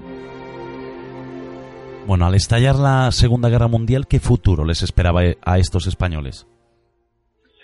Pues eh, cuando estalla la guerra mundial, eh, el gobierno francés eh, saca un decreto que obliga a, los, mm, a los hombres entre los 20 y los 48 años que sean beneficiarios del derecho de asilo a ser contratados de alguna de estas cuatro opciones que voy a mencionar. Por una parte, ser contratado a título individual por algún patrono, cosa muy difícil. En segundo lugar, y aquí se apuntaron muchos españoles, apuntarse a la CTE, que es la Compañía de Trabajadores Extranjeros, que son los que hicieron la línea Maginot, la fortificación eh, contra Italia y contra, Alemania. La tercera mm, posición que, podía acogerse uno era la Legión extranjera, eh, y ahí había que firmar cinco años. Y eh, la última eh, oportunidad que había para quedarse en Francia era el Regimiento de Marcha de Voluntarios Extranjeros, el RMVE, que conllevaba pues la lucha en el frente mientras durara el conflicto, ¿no? Claro, ante esa mm, eh, esa eh, duda de, de, no apuntarse, pues francamente para anarquistas, comunistas, gente que haya tenido alguna vinculación de poder republicano, que era el gobierno que había en España constituido y que había defendido ese gobierno, lo tenía muy mal porque lo iban a devolver a, España y tal vez la suerte de muchos de ellos acabaría siendo la ejecución, por lo que no les quedaba otra, otro camino, ¿no? De todas maneras, eh, como ideológicamente había, eh, había mucha carga ideológica entre gente de izquierda muy comprometida, socialistas, comunistas y anarquistas, pues eh, no veían bien, de, lo veían con, eh, con de forma eh, con mucha precaución alistarse a la Legión, por lo que solamente se alistaron mil personas a la, a la Legión, por lo que pasó en España. La Legión era un cuerpo más que nada de mercenarios y la mayoría se alistó a, los frentes, que se alistaron casi 15.000 personas y eh, también al, a, los, a la compañía de trabajadores extranjeros que fueron los que fortificaron eh, la línea Maginot y la línea de defensa de, contra Italia. Llegados a este punto, lo que sí conocemos por algún documental y no hace tanto son ciertos hechos sobre la liberación de París por parte de una compañía de republicanos españoles llamadas La Novena. ¿Qué nos puedes decir de esto?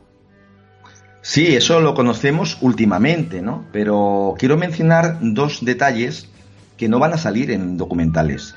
Y es que los españoles, en número, como he dicho, de 15.000, eh, se alistaron y hicieron otras, otras cuestiones muy importantes y otras, otras liberaciones que no tienen esa resonancia. Y una de ellas es la liberación de, Toulouse el 19 de agosto del 44, que hay una, una anécdota, eh, una anécdota eh, en la cual cuando están desfilando, De Gaulle eh, ve a una serie de unos cientos de, de soldados desfilando con un casco alemán pintado de azul y, dijo, pues, eh, ¿qué hacen todos estos españoles desfilando con las fuerzas francesas libres, no? Y es que, claro, los, los españoles no tenían ni, eh, ni uniforme prácticamente, ¿no? Ellos liberaron Toulouse, liberaron la zona de Perigot, ciudades como Foix, eh, tuvieron una, una, resonancia bastante importante en el, en el sur de Francia, aparte de París. Aparte, hay otro tópico y es el de la resistencia francesa. y según últimamente se ha estudiado, eh, tal vez no tengamos que decir resistencia francesa, sino resistencia por la Francia, porque eh, eh, en esta resistencia francesa muchos miles de resistentes, de resistentes eran republicanos españoles, que por otra parte también han sido silenciados por la historia. El tema de París. Bueno, cuando se, alistan en, el frente de la contienda, como digo, no en la legión, eh, los españoles tienen cierta, eh, digamos, mm, digamos que les cae bien un personaje que es el, general Leclerc, porque es un general que siendo un aristócrata y además católico, eh, reacciona y se revela contra el gobierno de Petén desde el Chad. Entonces se alistan y, en, ese, en esa división llamada la división Leclerc se alistan unos 2.000 españoles. Y entre ellos eh, hay una compañía muy característica que se llama con el nombre español de la 9, que está compuesta de los 160 soldados, 146 son españoles republicanos. La mayoría eran anarquistas, socialistas y del PON catalán. Hay muy pocos comunistas. Eh, son veteranos que habían estado en la guerra civil española y que incluso pintan sus, sus tanques o tanquetas con la bandera republicana y además tienen nombre, nombre español eh, como el Ebro, Guadalajara, Belchite. Eh, esa división, como digo, estaba compuesta por 16.000 hombres y desembarcan en Normandía bajo las órdenes del general Patton. Comienzan su andadura, en principio en una segunda línea, eh, ocupando Le Mans, Chateau, y tienen un papel muy destacable y ya empiezan a, destacar en Alessandro. Eh, sin embargo, es el 12 de agosto cuando los aliados se quedan bastante sorprendidos pues, ante la experiencia de estos hombres de la novena compañía cuando capturan a 199 soldados alemanes, ¿no? En Ecuché, eh, precisamente, ¿no? Entonces, mm, llegado a este punto, les dan un papel principal y precisamente les dan el, papel de, eh, digamos, en la, de punta de lanza, ¿no? Eh, y van siempre en la parte delantera de, esta división, la división de Leclerc. En el tema de París, eh, ahí hay una pequeña discusión entre Eisenhower y De Gaulle. Eisenhower no quiere entrar en París. París está minado por órdenes de, Hitler. Eh, todas las calles están tomadas, los edificios públicos están preparados para ser dinamitados, entre ellos la Torre Eiffel, el Louvre, los puentes. Y, eh, y, eso había que tomarlo, ya o ya, porque porque es que iba, iba a ser destruida eh, la ciudad de París. Pero Eisenhower lo ve em, en cierta medida como un, em, como, digamos, una ratonera, ¿no? No quiere entrar en París. De todas maneras, De Gaulle, mm, eh, pues eh, pasa de estas, de, de esta eh, de estas órdenes de Eisenhower por su parte y dice que hay que ocuparlo y envía a la división Leclerc para ocuparlo. Por supuesto que la división Leclerc envía a la novena, quien iba a ser si no, ¿no? Y es la novena, precisamente, el primer, eh, el primer tanque que entra en París es el Guadalajara. Y los primeros disparos que se hacen es eh, desde el tanque Ebro. Y hay un tópico que dice que se, conquistó París em, sin un solo disparo. Es otra de las eh, manipulaciones de la historia. No fue así. Los alemanes estaban eh, francamente eh, bien pertrechados en, algunos, en algunas calles, en algunos puntos, y, hubieron pequeños escarceos, había muchos francotiradores. Hay dos, eh, dos anécdotas que se cuentan. hay una foto que está por ahí publicada que, en la cual una, una muchacha francesa besa al primer francés que entra y, el, francés le dice que no, que son españoles, ¿no? Y hay otra anécdota parecida en la que un locutor entrevista a los recién llegados y, el francés, que no es francés, que le contesta, le dicen, pardon, monsieur, mais je suis español. Eh, aparte de esas dos anécdotas, el 22 del 8, eh, los tanques Madrid, Jarama, Ebro, Teruel, Guernica, Belchite, Guadalajara, Brunete y Don Quijote junto a un tanque francés que se llamaba Rosilly, Romilly, perdón, entran en, París. Pero, sin embargo, eh, no se capitula. Eh, no se capitula, eh, el comandante de la guarnición alemana todavía no ha capitulado y los españoles siguen ocupando París. A las 21 a 22 horas de la noche del 24 de agosto, la novena compañía tiene ya refriegas con, con los alemanes y poco a poco eh, ocupan el Hotel Majestic, la Plaza de la Concordia, sufren algún muerto, hasta que a las 3.30 horas del día 25 de agosto el comandante en jefe alemán capitula. Y ahí vemos eh, desfilando a los tanques, y esto, esto sí que hay recuerdos en, película, en documentales, eh, abriendo la marcha un, un, coche en el cual va el teniente español Amando Granell, y escoltando al general de Gaulle y abriendo la comitiva los tanques de la división Leclerc que eran españoles con los colores de la, de la bandera republicana.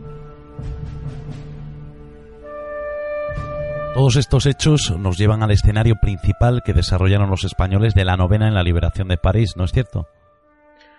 Pues sí, el hecho principal es ese, pero eh, no solamente, no solamente cuando acaba la liberación de París se quedan allí, sino que continúan, continúan, continúan la lucha y tienen grandes éxitos. El día 12 de, septiembre los españoles eh, ocupan Andelot y, otra vez eh, apresan a 300 soldados alemanes, luego pasan las líneas del río Mosela, eh, liberan eh, otras ciudades francesas. En Alsacia también se toma Estrasburgo, la liberan los españoles. Llegan a suelo alemán, cruzan el Rin y se quedan estancados porque las temperaturas son muy bajas, 22 bajo cero. Eh, aquí quiero mm, constatar que en ese momento mm, las bajas son más de 50. Eh, estuvieron bastante mal con las temperaturas y con el estancamiento. Sin embargo, hay ciertas películas americanas que hablan de una gesta que hicieron los americanos, que es eh, la toma del nido, del águila, donde se cree que se escondía Hitler, y en esas películas aparecen los americanos quedándose estancados en, el ascensor de su vida, porque era un sitio bastante alto. Y, no mencionan para nada que los escaladores que habían llegado antes eran españoles, los que llegaron a, la guarida de Hitler eh, precisamente eran de la novena. Y al final de la guerra, eh, acaba el 8 de mayo de 1945, de esos 146 soldados españoles quedan en activo 16 solamente. ¿no? Eh, después de la guerra eh, muchos, la mayoría se quisieron quedar en Francia, no tenían otro futuro. Fue, fue la historia francesa la que les ocultó desde un principio, porque ya el segundo día no, no, cuadraba el hecho de que fueran españoles los que habían liberado París, y todos los diarios cambiaron las portadas y dijeron que eran los franceses, incluso de Gaulle. Eh, jamás eh, se dirigió a la liberación de París y a los soldados españoles. Sí que les pusieron medallas, pero fue hasta mucho después, 70 años después, cuando se reconoció esa gesta y hoy en día, eh, por donde pasaron, por donde pasó la novena, hay placas conmemorativas, en concreto hay nueve placas conmemorativas en París, cosa que en España eh, ni siquiera se ha hecho un homenaje ni se ha reconocido ese, ese valor. Después de la toma de París, la guerra para los españoles continuó. Sí, como he dicho, continuó, pero no solamente allí en Francia, en Alemania, sino que además hicieron combates fuera. Eh, anteriormente ya se habían hecho en África, liberando Bicerta del poder de, los nazis, del Afrika Corps, y eh, incluso se había combatido en Narvik, en Noruega, ¿no? Eh, hay que recordar que solamente en África, combatiendo contra las tropas nazis, había 2.000 españoles. Pero hay un dato curioso y es que en Indochina, mm, cosa que no se menciona, se, habían alistado, eh, como he dicho, mm, bastantes legionarios, a pesar de todo, en orden de mil a dos mil. Y 200 de ellos cayeron en el segundo batallón extranjero de paracaidistas. Precisamente eh, combatieron lo que entonces no se conocía, ya estamos hablando años posteriores, en el año 54, en Dien Bien Phu, que era Vietnam pues allí había españoles, en total eh, había 200. Y qué casualidad que estaban combatiendo a las órdenes del, ejército francés. Pero eh, entre esos españoles desertaron muchos. Y desertaron porque eran comunistas, en este caso. Desertaron a las, a las filas de, del Vietcong, de Ho Chi Minh, porque ideológicamente ellos estaban combatiendo con los imperialistas franceses y el contrario eran, eran los comunistas, ¿no? Y Ho Chi Minh, entre otras cosas, sabía perfectamente español. Y en las arengas que, hizo, en algunas de ellas, estaba, estaban dirigidas a, los españoles para que desertaran en un correcto español. Juan, con la entrada de los alemanes en Francia y la captura de muchos españoles, es indudable que hubo cientos o miles también en los campos de concentración nazi, ¿no? Pues sí, se calcula que entre 9.000 a 10.000 eh, estuvieron en los campos de concentración. Según parece Munchausen, que había casi 7.000, de los cuales 5.000 morirían allí. Eh, ironías del destino, es, el, es la única nacionalidad eh, que no consta en los campos de concentración que estuvieron, porque el gobierno español nunca ha reconocido que había españoles allí. De hecho, Franco jamás reconoció que había españoles allí, ¿no? Y, por otra parte, ironías del destino, estos em, prisioneros, muchos de ellos estaban colaborando con los franceses en, la construcción de, la línea Maginot en Francia, pero otros estaban colaborando con, los nazis cuando fueron apresados y, al llegar eh, los británicos también los tomaron por, eh, digamos, por colaboracionistas y los, y los tomaron prisioneros, ¿no? Ironías del destino, eh, fueron prisioneros con los nazis y con los británicos, ¿no? Eh, a fin de cuentas, eh, murieron, como he dicho, mm, uno de cada tres españoles que entró en los campos de concentración solamente mm, sobrevivió, los otros dos murieron. Y les quedaba esa idea a los que no cayeron en los campos de concentración de ocupar y, e invadir otra vez España, y así lo hicieron en el Valle de Arán en el año 1944, donde entraron unos 3.000 que fueron vendidos prácticamente, ¿no? Por los americanos, ingleses y, franceses. Y, ahí acaba mm, el hecho pues de ese, de ese sufrimiento, ¿no? Luego tuvieron que adaptarse a las condiciones del país donde estaban. Ya para finalizar, ¿qué fue de aquellos españoles después de todo? Pues la verdad es que muchos de ellos Mm, no volvieron más porque aquí hubieran encontrado una España gris, una España que ellos no participaban, no, eh, no la tenían en sus mentes. Ellos habían salido de una España eh, en la cual se había experimentado con la libertad, se había experimentado, de hecho es el único sitio de, del planeta donde se puso en práctica el anarquismo eh, durante la Revolución Española, en Aragón y en Cataluña, y muchos de ellos eran, e, eran anarquistas. Entonces, em, ya de por sí hubieran tenido tal vez la muerte a la vuelta de España. Se hubieran quedado, eh, se hubieran quedado aislados, eh, viviendo en condiciones que, bueno, no habían luchado para eso. Y muchos se quedaron en, Francia. Eh, como anécdota, puedo decir que, que esos hombres eran hombres íntegros, los que iban en la novena, la mayoría anarquistas, del POM, socialistas, era un grupo de hombres que no solamente tenía dignidad eh, exterior por la ideología que profesaban, sino interiormente. También eh, defendían a las mujeres que, habían sido colaboracionistas de los, de los, de los alemanes cuando ocupaban los, los pueblos y las ciudades, porque los franceses que estaban, estaban escondidos tomaban represalias, ¿no? y de hecho podemos unirlos en, ese, en esa caracterización, en ese, carácter peculiar de la dignidad, ¿no? eran hombres dignos.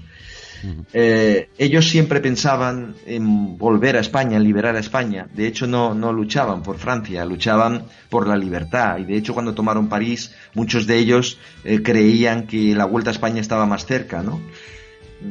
Se tuvieron que quedar, se tuvieron que quedar allí a vivir en un país, a aprender el idioma y adaptarse, y entre sus vecinos franceses, pues tal vez nunca sabrían que estos hombres fueron de entre los muchos que liberaron, que liberaron su país y que han sido, digamos, mm, eh, eh, han, sido oscurecidos por, por, la tergiversación de la historia de los propios franceses. Y hasta hace bien poco eh, hasta ha tenido que llegar una, alcaldesa francesa en París, de origen eh, gaditano, para que se les hicieran los honores que les correspondían a estos hombres, que a fin de cuentas liberaron por la democracia y la libertad. Qué bonito sería que los libros de historia hablaran también de las personas a las que nosotros esta noche hemos llamado los olvidados. Juan Ruiz, muchísimas gracias por acercarnos a este tema tan desconocido. Gracias a ti y gracias a todos esféricos.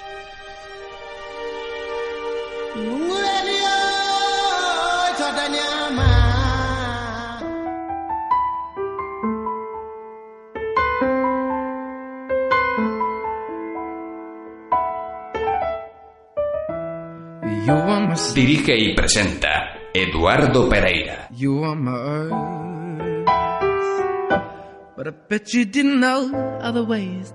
Llegados a este punto del programa me voy a despedir, pero no sin antes decir que sería bonito que la historia fuera justa con esos héroes y heroínas a los que por un motivo u otro se han omitido durante muchos años en los libros de historia. Aunque es verdad que la historia la escriben los ganadores, pero también es cierto que nada se pierde en el olvido mientras esté vivo en el recuerdo colectivo. Da igual de qué bando hayan sido. Da igual si blanco o negro o si alto o bajo. Todo eso da igual. Porque su acto es lo que merece la pena contar y transmitir a todos. Porque debe ser un orgullo que esas historias se conozcan para las personas que creemos que se puede construir un mundo diferente. Las personas que a pesar de todo lo que a diario vemos en los medios de comunicación, y vemos en nuestro camino, cuando salimos a la calle, cuando paseamos por nuestro pueblo, cuando leemos esas noticias que nos dicen que la banca siempre gana, seguimos creyendo en el ser humano. Esta noche nosotros hemos querido hacer un pequeño homenaje a esos a los que posiblemente nunca saldrán en los libros de historia pero que los mantendremos nosotros vivos. Seremos nosotros los encargados de transmitirle a nuestros hijos, a nuestros nietos, de contarles que esas personas han existido, de contarle su acto heroico y de enseñarles que en la historia existe una cara B que nadie cuenta y que habla de unos hombres y de unas mujeres a los que yo esta noche he querido llamar los olvidados.